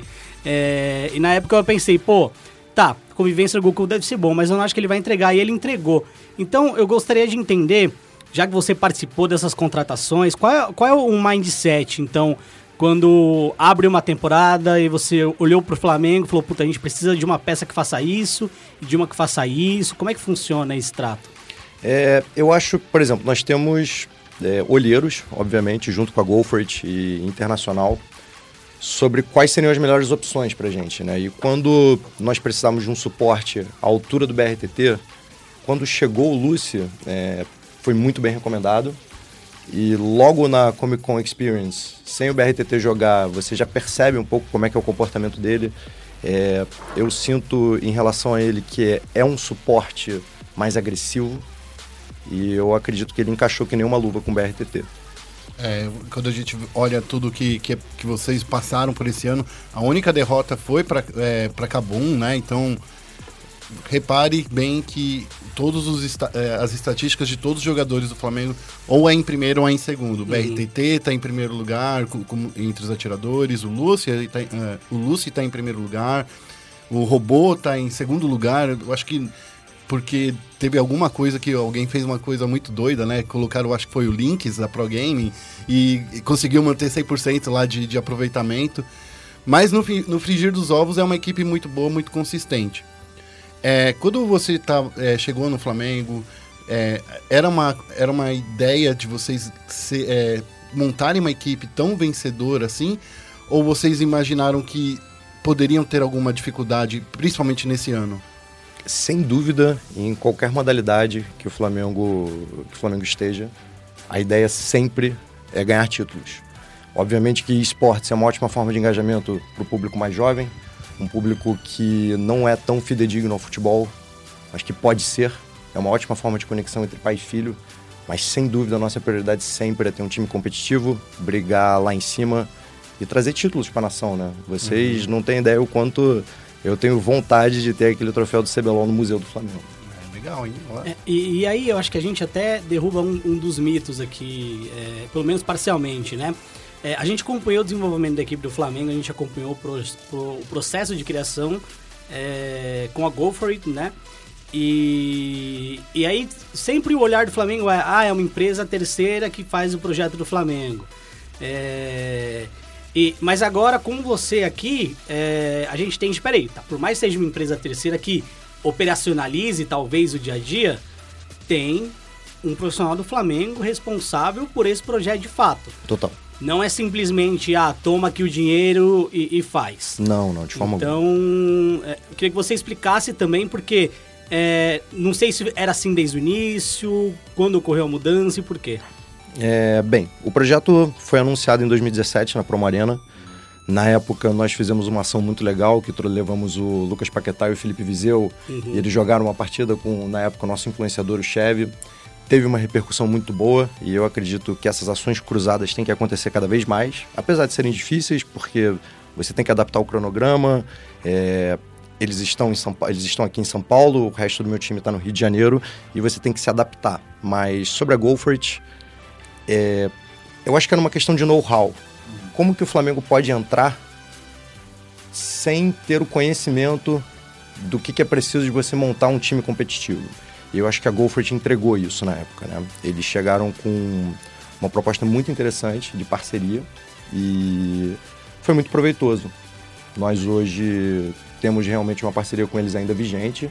Estou muito satisfeito, principalmente uma pessoa que eu trabalho diretamente, que é o Gabriel Duarte, que acabou ficando um excelente profissional e um grande amigo meu. E realmente a Golfert fez parte disso. É uma parceria é, simbiótica, talvez, eu diria. E a gente está muito satisfeito. A gente está muito satisfeito com o andar disso. É, quando, quando a gente fala sobre a Go For It, porque no, no início eu acho que o nome deles veio mais à tona do que vem hoje. né? Hoje a gente fala Flamengo, Isso. é Flamengo. Porque a gente sabe que você tá lá, a gente é, vê a- as redes sociais do Flamengo at- atuando, dando retweet no Flamengo Esportes. Então, assim, agora, eu acho que talvez no circuito desafiante não, não transpareceu tanto. Agora sim. Agora já tá transparecendo que o clube realmente abraçou. Sim, sim. E eu acho que o mais interessante é assim: é, a Golfert sempre vendeu a ideia de que isso deveria ser do Flamengo. Sim. E não licenciar a marca Flamengo para outra pessoa e simplesmente deixar acontecer, tá? Nós estamos falando de atletas que são contratados 60% CLT, 40% de direito de imagem. Eles ficam em, uma, em um game office, ou seja, eles vão para casa. Nós tentamos mudar esse panorama de game house e tudo, que eu acho que acabou profissionalizando mais ainda. Sim. E, cara, sem dúvida, o, o que eles fizeram e o processo que foi o Flamengo, por exemplo, o circuito desafiante. Nós entramos no circuito desafiante porque nós não queríamos comprar uma vaga na primeira divisão. Nós queríamos aprender. E eu acho que, sem dúvida, a gente aprendeu muito com o circuito desafiante. É, o, do, no, desculpa. Quando a gente fala sobre clubes de futebol entrando, a gente dá um exemplo do que aconteceu com vocês. Mas a gente também percebe que teve outros clubes que tentam ir por outro caminho. mas parece que o caminho que vocês escolheram é o caminho mais, mais correto de manter uma equipe, de, de torná-la competitiva. o- Escolher esses profissionais que fazem isso também é um processo complicado, né? Deixa Total. eu só implementar uma coisa que a minha Claro. pergunta era a mesma, inclusive. É, e aí, mas na, na minha, na minha complementação, só vamos dar uma palavra que eu não acho que a, a palavra seja correta do meu ponto de vista, mas assertivo. É, e tanto que outros clubes também estão replicando o modelo que vocês começaram a utilizar, como o Santos, por exemplo, né? E então, além de trazer esse modelo, esse modelo ser replicado, vocês também foram o primeiro clube brasileiro a começar com game office. É, e eu achava que o marco da- de- do Flamengo entrar no, no cenário de esportes seria só um clube de futebol de peso entrando. Mas também teve viagem negócio. Sim, total. É, apesar de, de não ser o caminho mais fácil de você montar uma equipe total Flamengo, sem dúvida foi um trabalho árduo, foi um aprendizado, como eu falei, mas você licenciar a marca Flamengo, nós nunca. Não era a intenção, a intenção era que sempre que ficasse sempre com o Flamengo isso, tá? E inclusive a Golford seguiu com isso, sempre foi é, é, incisiva quanto a isso, porque realmente, é, se você vê o crescimento do mercado, você vê as possibilidades que tem, sem dúvida vale muito a pena ser do Flamengo. É, e é, é, complement- é, complementando a complementação, né?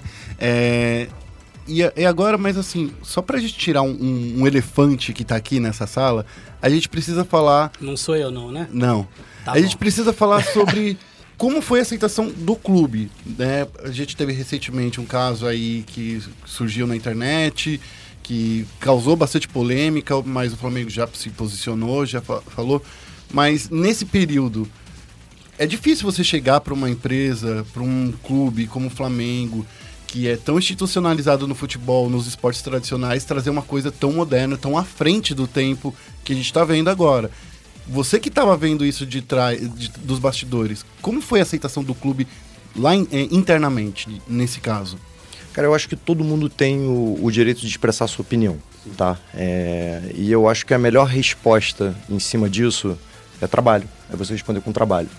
É você praticamente perder uma partida e ganhar o resto inteiro, ser classificado bem na frente, já em primeiro lugar, já está garantido na semifinal. E sim, as pessoas, é, não, não se iluda, independente de ser esportes, independente de ser qualquer outra modalidade que você vai criar, o Flamengo sempre vai procurar resultados. O futebol, curto prazo, né? Sempre vão querer ver resultados. E eu acho que a gente está conseguindo entregar. Pelo menos a ideia de você ter um time competitivo e de você estar sempre brigando lá em cima, essa é a ideia. Até porque a gente não criou outra modalidade, não tem um time de Rainbow Six, não tem um time de CS, e a gente quer solidificar a marca Flamengo no cenário de esportes. Eu prefiro ter um belíssimo time de League of Legends, manter ele frequente e eventualmente trabalhar em outra modalidade. É Uma, bo- uma boa ideia de como solidificar, né, nesse cenário. O nome disso aí, Rogerinho, é foco. É foco, né? Foco, foco versus fé. É foco. Até para o projeto se tornar sustentável, entendeu? De que adianta eu ter dois, três é, modalidades no meu time, duas, três modalidades no meu time, e o time não brigar na tabela, entendeu? É, porque e- eu acho que também esse é um problema, né? Quando a gente fala de profissionais, escolher os, os profissionais que jogam, que estão ali, que estão é, vestindo a camisa do clube, é, um, é uma coisa difícil. Você teve a sorte de, de pegar o BRTT, que desde sempre era flamenguista, sempre se identificou com o clube. É, eu não acho que foi sorte, né? É, não, É. mas assim... Eu acho que so- sorte nunca. É um fator ali de variante, mas nunca é o, o fator de fato, né? Não, mas assim, o, o- eu falo sorte por, o Fla- pelo BRTT tá numa fase excelente. Excelente. É uma, não dá nem pra falar. Uhum. Por ele ser o- considerado, eu acho que pelo segundo ano consecutivo, o melhor atirador do, do Brasil. E se fosse o, o, o BRTT, por exemplo, da Pen Game, quando ele saiu todo triste, sem, sem apoio, era um outro, era um outro BRTT. Esse, esse BRTT do Flamengo é o BRTT que tá motivado. É o BRTT Sim. que É. torce pelo clube. É, Total. Eu, eu acho que, falando de momento, né? O BRTT É. ele foi contratado no segundo split de 2017. Sim. É, foi segundo split de 2017. Do segundo split de 2017, se não me engano, quando ele tava na Red Kennedy, né? Isso. Na verdade, nós anunciamos o projeto no final de 2017 e nós jogamos realmente o circuito desafiante de 2018 com ele. Isso, então ele foi contratado ali no fim do ano de 2017. É, e era o momento que a Red Canids tinha vencido o primeiro split e não tinha vencido o segundo split. É, era um momento também que o time estava começando a entrar em decadência e perder algumas peças, porque a equipe meio que foi juntada, porque ninguém queria os jogadores em outros lugares, né? Então tinha o Yoda saído da CNB. Tokers. os- É, você Tokers. tinha o Tokers também, que foi tecnicamente chutado ali da Cage. Não, não quero mais, não querem mais. Tinha o BRTT também, que, tipo, não tinha lugar, estava na reserva, né? Então era um time ali de desajustados. E nesse segundo split, né, eu acho que foi a hora também de. Não era o melhor momento de ninguém ali, Isso. mas. é, As peças estavam encaixadas. as né? peças estavam nos lugares procurando os encaixes perfeitos. Eu acho também tem uma questão do. o- o- eu não vou falar que o Flamengo mudou a vida do BRTT, mas você vê uma diferença de mentalidade muito grande no BRTT daquela época da Red pra agora. Sim. Foi justamente a época que ele começou a ir mais na academia ou ter um cuidado pessoal maior, sabe? É, entrevista também com a mídia, a postura dele mudou bastante. Então eu quero saber também como é o trabalho direto com os atletas. O- porque vocês têm esse trabalho com os atletas dos clubes de futebol, né? É, assessoria de imprensa, um treinamento, postura. E eu sinto que no Flamengo tem isso também, né? Afinal de contas, o Flamengo foi o time responsável por emagrecer o ESA. Eu acho, eu acho que o BRTT teve alguma influência nisso também, né? Até Aham. pela, pela conexão entre o suporte e a The Carry, né, Sim. cara? E você vê. é, eu sempre parto da premissa que se você cuida do seu corpo, você acaba refletindo na sua mente, ou na forma como você se projeta para o mundo, né? E o que o BRTT fez em apostar no Flamengo, em entrar no circuito desafiante, realmente, como eu falei, é uma aposta e eu sou muito grato por ele e por tudo que a gente conseguiu construir junto, tá? É, ele realmente é flamenguista, ele tem aquele quê de sotaque carioca e tem uma conexão muito grande. Ele não só é inquestionável a qualidade técnica dele, eu acho que todos nós aqui sabemos disso, mas ele também se tornou um chamariz para o projeto, tá? Se você para para pensar que nós temos, ele é o terceiro maior atleta com número de seguidores em rede social, ele só perde pro Diego Ribas e pro Gabigol, Em atividade, né? é, em atividade do Flamengo, exatamente. Isso é muito expressivo. Isso é muito expressivo. E ele conseguir entregar e ter essa sinergia com o Flamengo, realmente é, ele encaixou que nem uma luva no time. E todo esse projeto de é, essa mudança de comportamento ou não que vocês estão falando, eu acredito que tenha sido muito natural por você conseguir mudar a perspectiva, você entregar um game office, você conseguir botar jogadores de qualidade e eu acho que as coisas se facilitam mais, facilita mais o trabalho dele e o nosso também, obviamente. Eu sei que o programa não é um programa sobre BRTT, né? É, O podcast hoje é pra gente falar um pouco do Flamengo, também falar um pouco de você. Mas me chama a atenção em relação ao que você falou, pô, o BRTT é um grande chamariz, né? E hoje, é, do meu ponto de vista, ele é o maior jogador da história do League of Legends brasileiro, de fato. Eu concordo. Eu acho que é o jogador que tem mais finais, mais conquistas, é, tem o maior público, tá na melhor fase. E, então acho que isso é indiscutível. Isso é indiscutível. Independente se colocar o nome dele da manchete traz não ou clique, é indiscutível que grande parte das vezes que ele está na manchete é porque ele de fato ele merece. E uma coisa que me chamou a atenção, e, e aí a pergunta pode ser um tanto desconfortável, tá? No caso da Marion lá, que ela falou. Eu não lembro direito as palavras que ela falou, é, também acho que não vem ao caso agora, mas a questão é que rolou-se uma. aconteceu uma discussão e uma comissão em relação à opinião dela, chamando é, o Shrimp de nerd da pior espécie, depois de autista e etc. E a resposta do, do, do BRTT pra Marion foi: é, vai se tratar. E eu não vejo como uma resposta agressiva. Porém, do meu ponto de vista, e aí é isso que eu quero debater agora, como grande chamariz, o grande representante do Flamengo no esporte, eu acho que o papel dele tinha que ir um pouco além de mandar a, a Marion, né, conselheira do, do Flamengo, é, ir se tratar. Do meu ponto de vista, um cara com o BRTT, com, com a influência que ele tem, com o respeito que ele tem, deveria ter tido uma postura mais parecida com a do Hakim, que foi explicar o que era esportes e etc. É, então, também gostaria de saber o que você acha né, desse ponto. Você concorda comigo?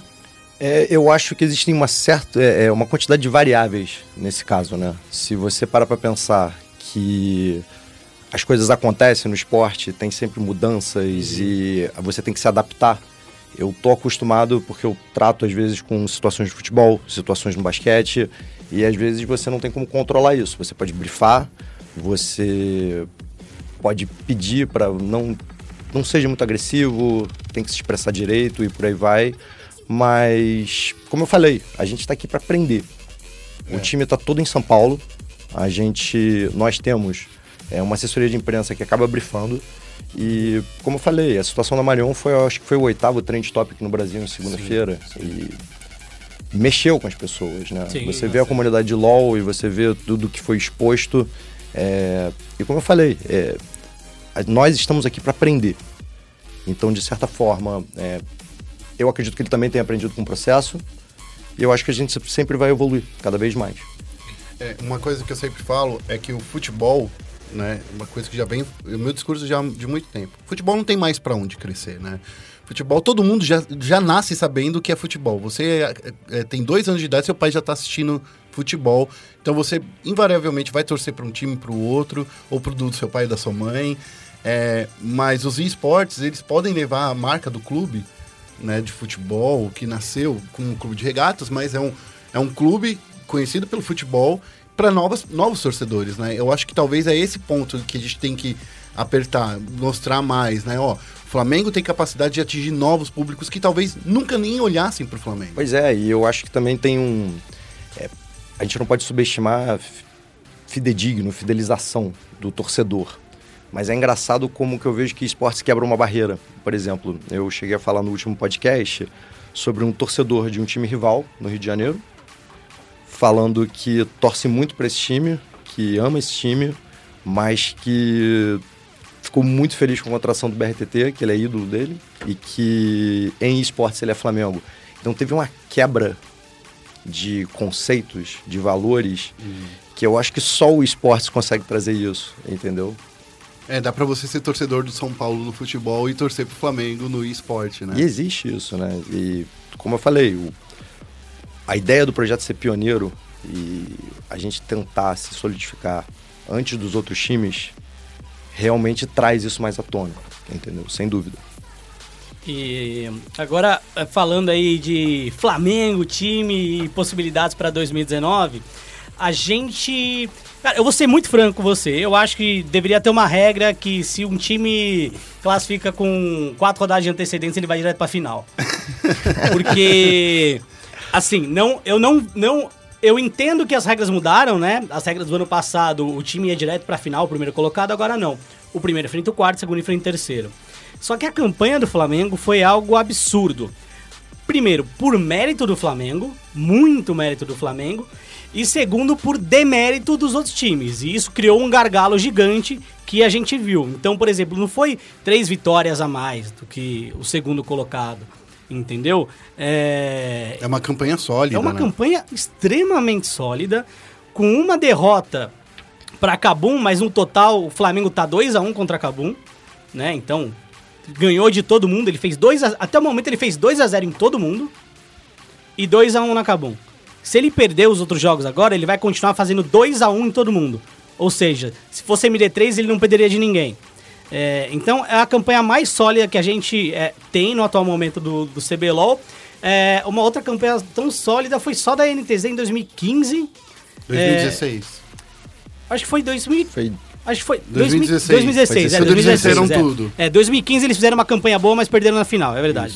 Foi em 2016. Então, assim, fazia um tempo que a gente não vê a campanha tão sólida. E aí a gente sempre fala, putz, vai vencer e tal. É, vai lá pra fora e vai passar vergonha. Ou tem aquela desculpa, ah, mas a gente foi lá pra fora pra aprender. Porque, de fato, o, o League of Legends já tem mais de 10 anos no cenário competitivo, né? É, e o CBLOL Studio, ele tem 3, 4, né? É recente. Mas quer queira, quer não, o Brasil nunca teve uma conquista, né? é, de fato representativa de forma internacional.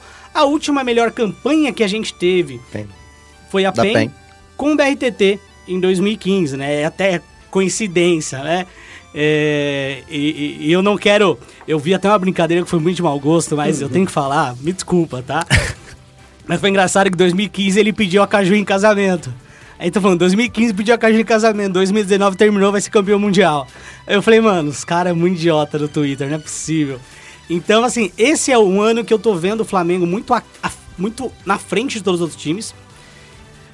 Acho que é o primeiro ano que eu olho pro time e falo, eu quero que esse time ganhe pra representar o Brasil de uma, de uma maneira mais Contundente lá fora. contundente internacionalmente. É, mas se vencer, qual, qual você imagina que vai ser a postura? Porque é sempre aquela coisa, ah, a gente foi pra aprender e tal. E se a gente olhar os jogadores hoje do Flamengo, a gente tem um robô que já jogou num torneio internacional, BRTT super experiente, Shrimp que já passou por diversas regiões e é, é um puta jogador. A gente tem também o Goku, o Goku por mais que não tenha vencido Experiente, nada mu- muito ó, contundente, é um cara experiente também. sem dúvida. Então é um time que eu acho que não vai ter essa desculpa de, ó, fomos para aprender. Bem, é, hum, o principal aqui é deixar bem claro que o time tá com o pé no chão e o foco principal é o Campeonato Brasileiro, tá? Claro, claro, É, A ideia é que a gente mantenha o time titular em todos os jogos, até porque para que o time se torne cada vez mais e cresça mais, fique lapidado. E sobre o Mundial realmente seria um sonho. Eu acredito que eu tenho o melhor time de League of Legends da história do Brasil em relação a teamfight e por aí vai. Muito sólido. É, às vezes, por exemplo, o último jogo da Kabum eu vendo, eu achei inacreditável algumas teamfights. Eu falei, caramba, que isso?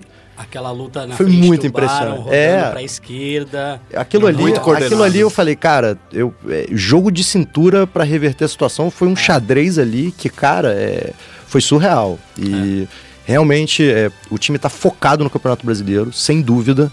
E nós temos que ficar com o pé nos pés no chão, porque a gente ainda não ganhou nada, gente. É, eu entendo esse- esse, ponto de vista, mas a gente, além de tudo, a gente é, a gente analisa. E otimista. A gente analisa né, porque, assim, o que, o que. Estatisticamente, é aquilo que eu disse no início, o Flamengo ou tá em primeiro em quase tudo, ou tá em- no segundo por causa de alguns detalhes, algumas tecnicalidades.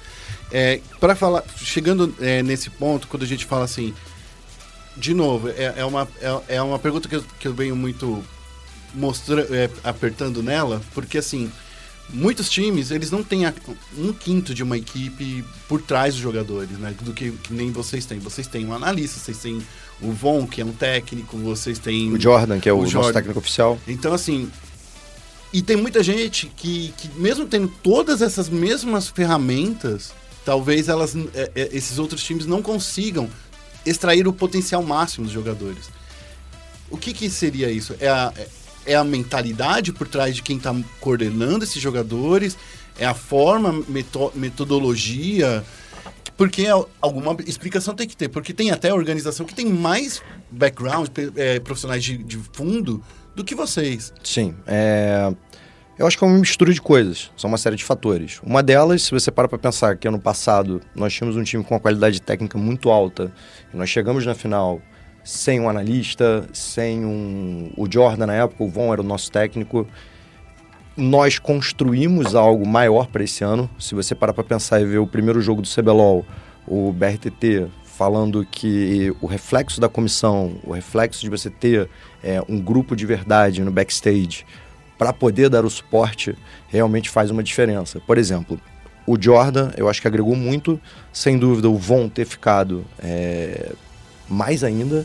E para você ter uma noção, o flanalista, apesar de ser é, um cômico até, né? Um cara muito engraçado. É um dos das melhores pessoas- caras. Eu, e, e ao vivo ele é mais ainda, gente. É Ah, muito engraçado. Então vamos ter que chamar Ele um é- analista pra ver que Vamos chamar, vamos chamar. Vai ser um prazer, cara. Ele fala inglês? Ele fala inglês e muito bem. O Ah, sotaque é? dele é norte-americano É, total, é, cara. eu tive o prazer já de conversar com Jordan, né? O Jordan Corby. É, eu tive o prazer de conversar com o Jordan.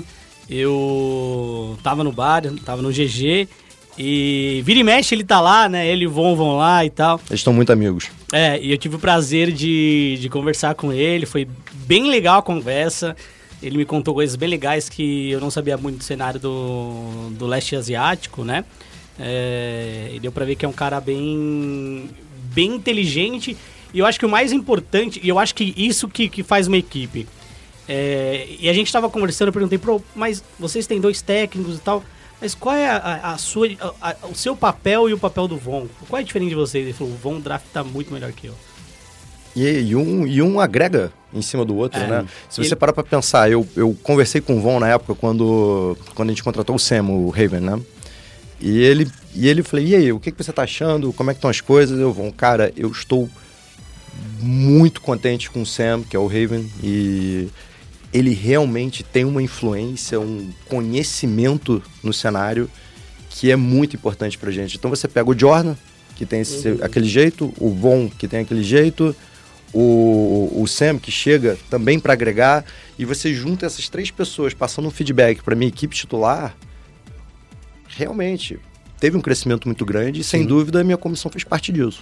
É, o, o Fred, a gente tá chegando aqui aos nossos 50 minutos já de conversa. Caraca, o tempo nem O tempo passa. voou. É sério É isso? sério É. mesmo. É, Caramba, gente. eu- papo bom, papo bom geralmente é assim, né, cara? É, o papo tá, tá muito bom, mas eu queria que você me falasse aí projetos para 2019. Tá. Eu sei, você falou que o, o- o objetivo principal realmente é vencer o CBLOL, esse é o objetivo de vocês, tem que ser. Mas e outras coisas? Por exemplo, a gente pode prever que talvez em 2020 a gente veja uma equipe de Counter-Strike ou de Rainbow Six, como você mesmo disse. É, es- esses outros jogos estão na mira do Flamengo? Sim, sim, estão. é, Tanto Rainbow Six quanto CS. é, tive uma conversa boa com a Ubisoft, até por sinal, é, semana passada. Mas como eu falei, é, eu preciso ter um título de expressão, eu preciso ter um time que as pessoas olhem no League of Legends e falem, realmente, esse daí é. Eles irão construir um legado. E era isso que eu queria. E eu acredito que enquanto os títulos não chegarem, sem dúvida a gente vai ficar focado no League of Legends, porque é preciso, a gente precisa dar uma resposta para a nação, sem dúvida. A gente tem 40 milhões de torcedores. Se você parar para pensar que nossas redes sociais do Flamengo Oficial tem 22 milhões de pessoas, isso realmente é muito significante, tá? As pessoas, o brasileiro em si tem uma forma de engajamento online que ele é diferente dos outros países, eles estão lá e comentando e comentando. E Félix, em esportes é maior ainda. Se eu pego as redes sociais do time Flamengo de, de, de esportes olímpicos, tem likes na mesma quantidade e tudo, mas os de esportes eles comentam, eles, eles querem escrever e por aí vai. Então a gente tem que dar uma resposta à altura pro torcedor, tá? Como eu falei, vocês me perguntaram no Mundial, eu estou preocupado com o CBLOL. Certo. O meu Ok. time está preocupado com o CBLOL. E vamos pensar a curto prazo para construir algo a longo prazo, sem dúvida. Mas sem dúvida os- esses esportes estão no nosso radar. Nós temos também um contrato de licenciamento de produtos com o Flamengo, com a Konami, do Pro Evolution Soccer, que é muito proveitoso para o Flamengo, é um belíssimo contrato de licenciamento. E eu converso, é uma das contas que eu atendo. Ah, eu você conver- atende a Atendo Konami? também a Konami. E eu converso diretamente com eles até pra gente tentar contratar uma pessoa, uma pessoa de peso, para não só é, é, competir de forma adequada no mercado, mas também para ser uma conexão e uma sinergia com o futebol. Então a gente vai quebrar as barreiras cada vez mais, mas tudo ao seu tempo e de forma concisa. Ah, Já que você tocou no assunto do- da Konami do Pro Evolution Soccer, é, agora a gente está tendo as Olimpíadas né, dos, dos, dos, dos e-sports, né, que está acontecendo na WESG, e um jogador do Corinthians chegou lá. Dá uma, uma pontadinha assim, pô, eu poderia estar com um jogador não, meu eu acredito, ali? acredito que não, porque, é, por exemplo, se você parar pra pensar, você pega um site como a Newzoo de estatística de esportes e você vê quais são os jogos mais streamados, você vê quais são os jogos de mais notoriedade, que tem mais valor, sem dúvida vale a pena ficar no League of Legends, tá? Sim. Eu vejo o Pro Evolution Soccer sem dúvida como uma conexão com as outras modalidades, é, as modalidades tradicionais do clube. E, cara, fico super feliz de ver o Corinthians lá, cara. Até porque eu tenho pessoas que eu conheço lá, no Santos e por aí vai, e eu sempre parto da premissa que fora de campo somos melhores amigos. Boa.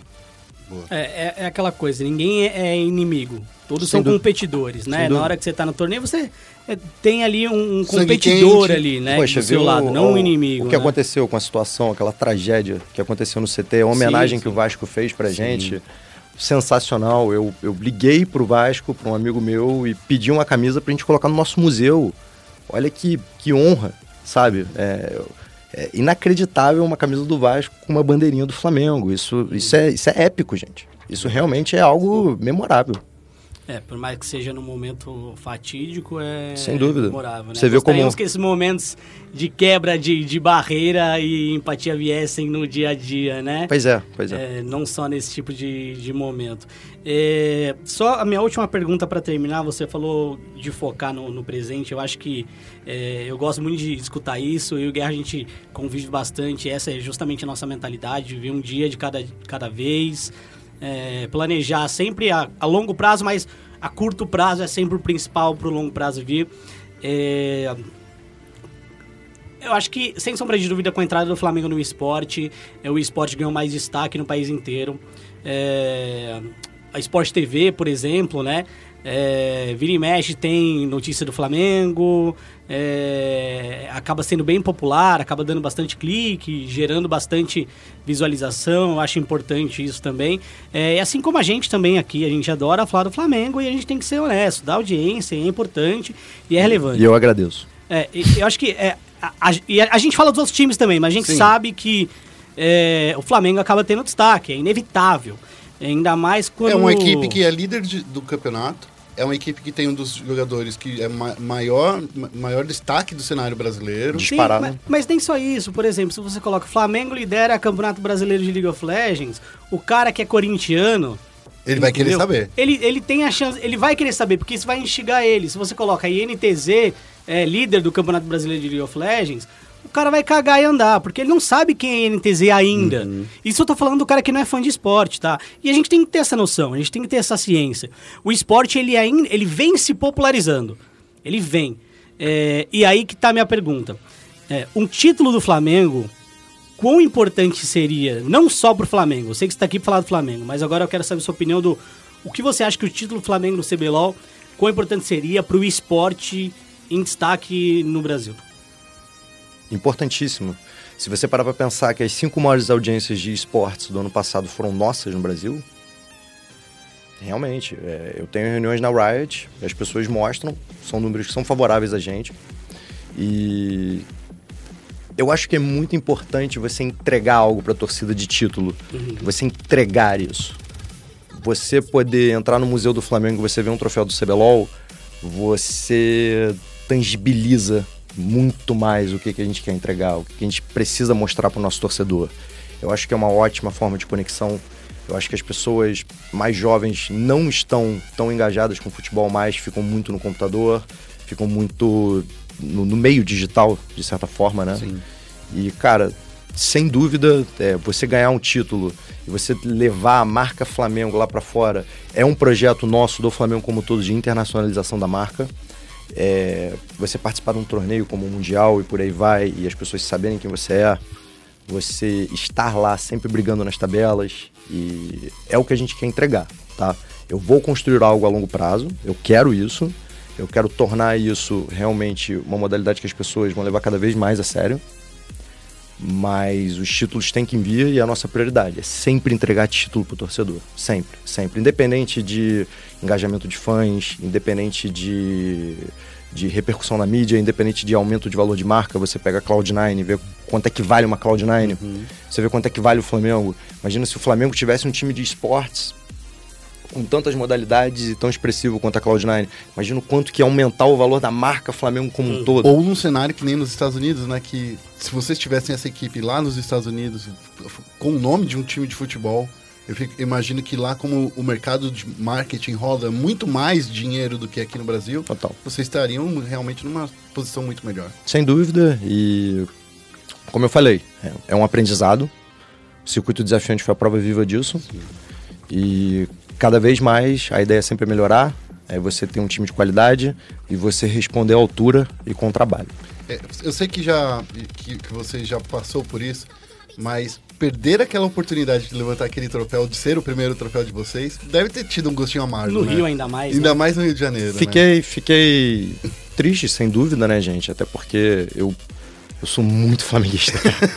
eu sou muito flamenguista, cara. Vocês não têm é, a mínima ideia do seis anos de Flamengo, quatro trocas de gestão. é, Patrícia Amorim, Bandeira 1, segunda fase do Bandeira e agora o Landim.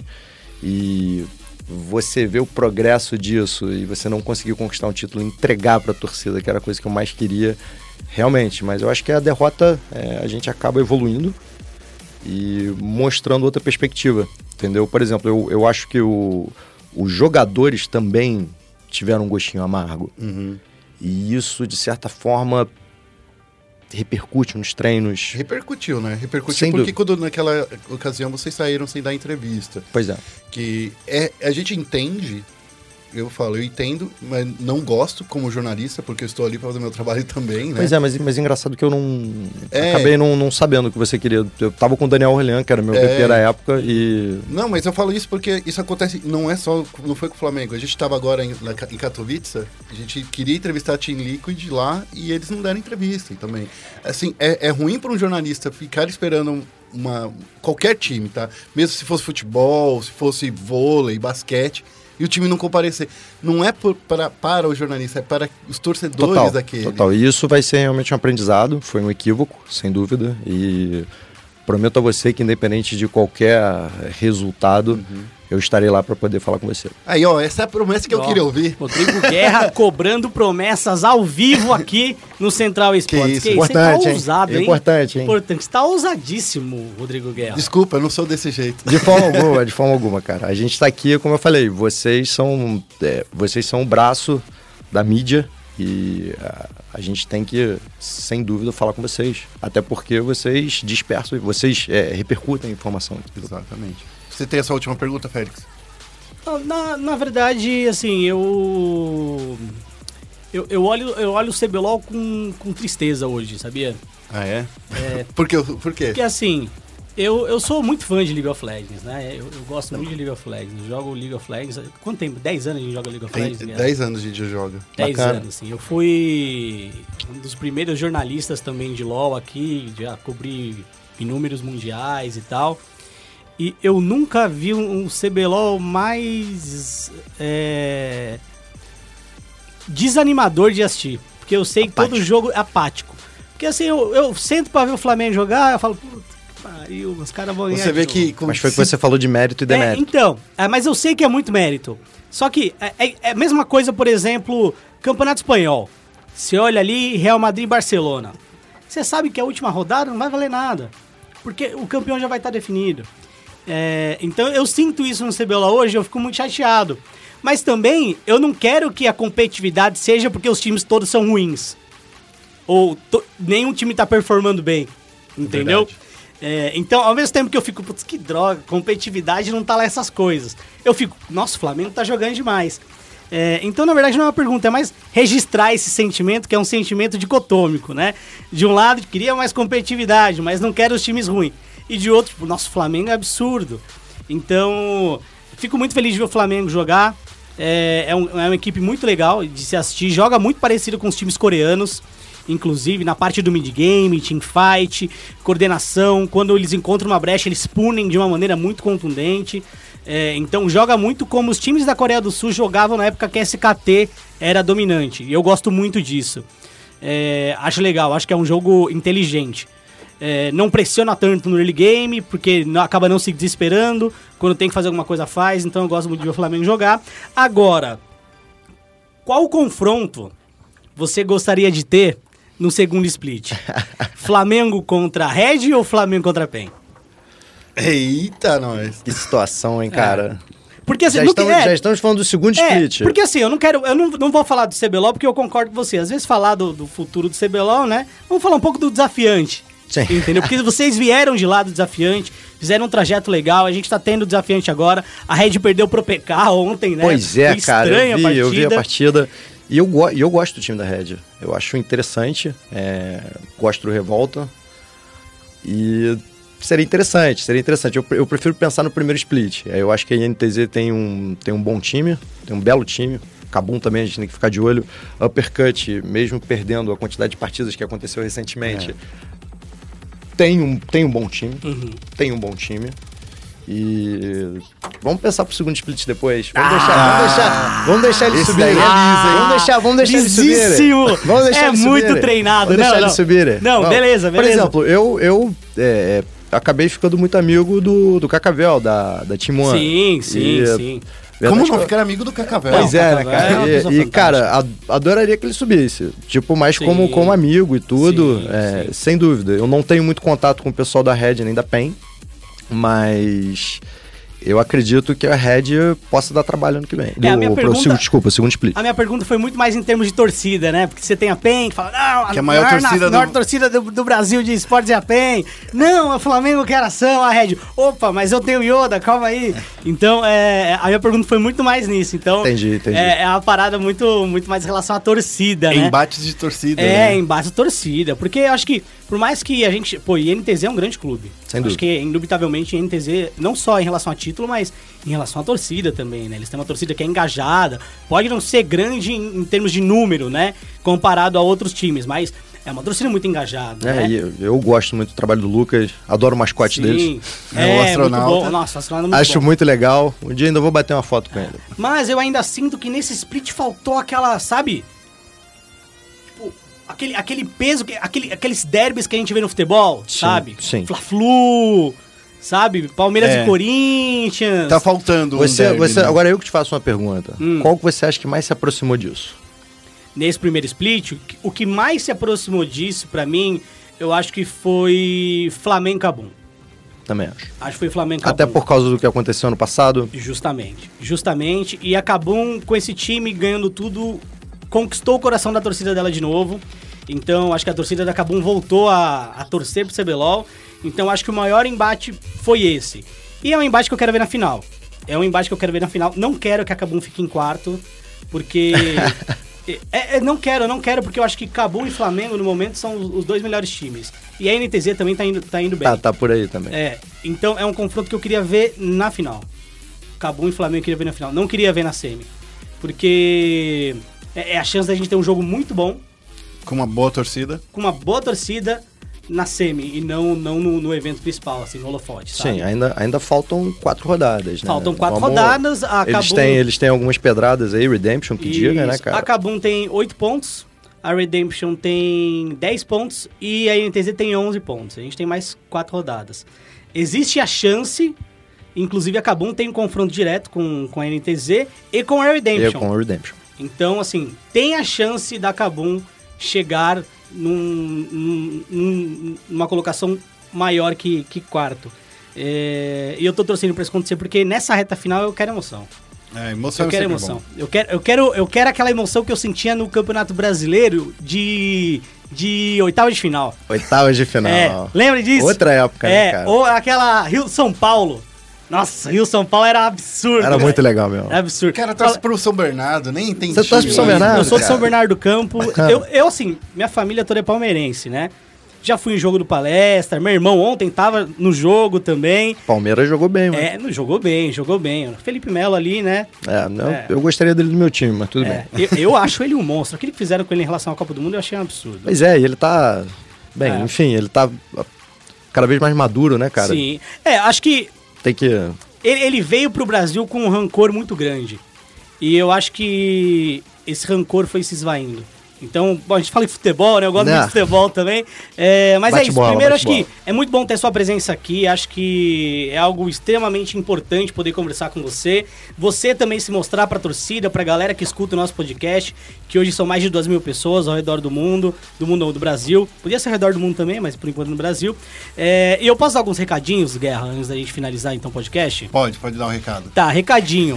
É, desculpa. Nada, cara. Pô, Ele o- fala, você viu? O, Ele falou podcast mais é de vocês, É, cara. é. Fica à vontade. Não, porque a gente tem que finalizar. O Guerra tá mandando um relógio aqui pra mim, ó. É, tô mandando aqui, ó. Vamos lá. Faz dois capítulos, então. É, então. É. Vai dividir. Não, fazer uma série. Faz É. um seriado, né? Ó, dia 17 a gente tem transmissão de uma das etapas do circuito profissional de Madden, certo? Se você gosta de futebol americano, tá com saudade da NFL, né? É, nesse, nessa entre temporada a gente tem a competição de Madden, todos os times da NFL estão jogando, tanto da AFC quanto da NFC. Então, fique esperto, dia 17 lá no ESPN Extra, por volta das 4 horas da tarde, você já pode acompanhar essa que é a terceira etapa, depois tem mais um qualify e aí tem o Madden Ball, certo? É bom pra você mostrar a regra pra mãe, pro pai, pra tia, pro namorado, pra namorada. É legal você acompanhar se você quer entender um pouco mais da bola oval. É, Fred, queria pedir pra você como as pessoas te seguem lá. Dê suas mídias sociais, seu Instagram, que é super ativo. Eu gosto muito dos seus stories. Você gosta? Eu gosto. Você é Obrigado, muito cara. Eu sou. Eu, Eu, eu sou assim, é cara. muito stalker, mano. é, cara, eu, eu posto. A minha vida é Flamengo, nerd e a minha esposa. Então, e a minha família também, Sim. né? Que ela faz parte do, do pacote, né? E realmente, a minha casa parece um templo nerd, cara. Sim. É, é muito bacana. Como as pessoas te seguem, então? F Tanuri, Tanuri com dois N's de navio e é de elefante no final. Boa, boa. E Templo o Twitter Nerd. é Fred Tanuri. Templo nerd da pior espécie. É. cara, o negócio lá, o negócio lá. Você chega lá, você, você já rola o dado, cara, pra ver Cê é se. louco. Ó, esse aqui é do RPG. Eu, jogo, eu jogo RPG, né, cara? De mesão, mesão? Eu jogo RPG de mesa. Dungeons Dragons, Kona. Pô. Kona, pra mim, cara, é épico, meu amigo. É épico. Tá Bom. vendo? O estereo... A galera tem a falsa impressão do estereótipo do nerd, né? Eu sou um nerd. É um estereótipo muito Mas- Cara, eu vivo isso há 20 antigo, anos. né? É, mas, mas sabe o que é engraçado? É maneiro, porque eu, eu, quando me formei em design, eu entreguei minha monografia em cima de desenvolvimento do que seria game design, tá? Certo. E eu sempre tive vontade, fiz cursos em cima disso para poder trabalhar com isso e surgiu a oportunidade de trabalhar com o Flamengo. E aí eu fui desenvolvendo, não achei que ia re- realmente voltar a trabalhar com isso. E como é que a vida te surpreende, né, cara? Você conseguiu juntar duas paixões e Você tô tinha até pens- arrepiado, bicho. É, Você tinha é- pensado nisso? Que um dia Eu- você trabalhou num clube de futebol fazendo o que você gosta com videogame, coisa e tal? Cara, eu vou te falar, eu nos primeiros anos eu ainda achei que talvez pudesse acontecer, mas eu fui desenvolvendo tanto coisas com futebol, com basquete, com esportes olímpicos e com o dia a dia do clube que eu comecei a, lá, virar, mais adulto, talvez, Sim, né? sim. Só que eu fui descobrir que Por sorte, eu tô com 40 anos, quase, e já eu faço videogame há 20, então... pois é, mano. Então, Você tem é, cara de 30, Guerra. obrigado. Tá, Assim tá que- bem, tá assim bem. tá bom. Você tá bem. Bom, Fred, muito obrigado de novo por ter participado. Eu queria agradecer todo mundo que nos ouviu até agora. Falando para todo mundo nos seguir nas redes sociais. No Twitter é ESPN Esportes BR. No Facebook é a mesma coisa, ESPN ESPN Esportes BR. E é isso aí. Ficam com aí essa semana incrível. Lembrando de uma coisa, Félix, que tem que lembrar aqui, que a vida é feita do quê? Não, tem que lembrar que o meu Twitter é arroba Feufélix. Ah, vou seguir, vou seguir, e o vou do saber. Guerra é arroba Guerra. Boa, tá? boa. Inclusive, o, o, o, o Guerra quer comprar o, o tweet do Guerra. É, Quer querem comprar, comprar? meu, É. querem comprar meu Twitter. Tá, Tá. à venda, 100 mil reais você leva. Tem o valor, valor Tem valor. agregado, né? Valor agregado. 5 mil seguidores aí, ó. É, meu, tem coisas que não tem preço. É Exatamente. isso. Tem coisa que não tem preço. Mas é isso, a gente fica por aqui. E você, fã de esporte, que acompanha a gente, muito obrigado por curtir tudo que a gente fala de esporte e esporte, porque você sabe, né? A vida precisa de esporte.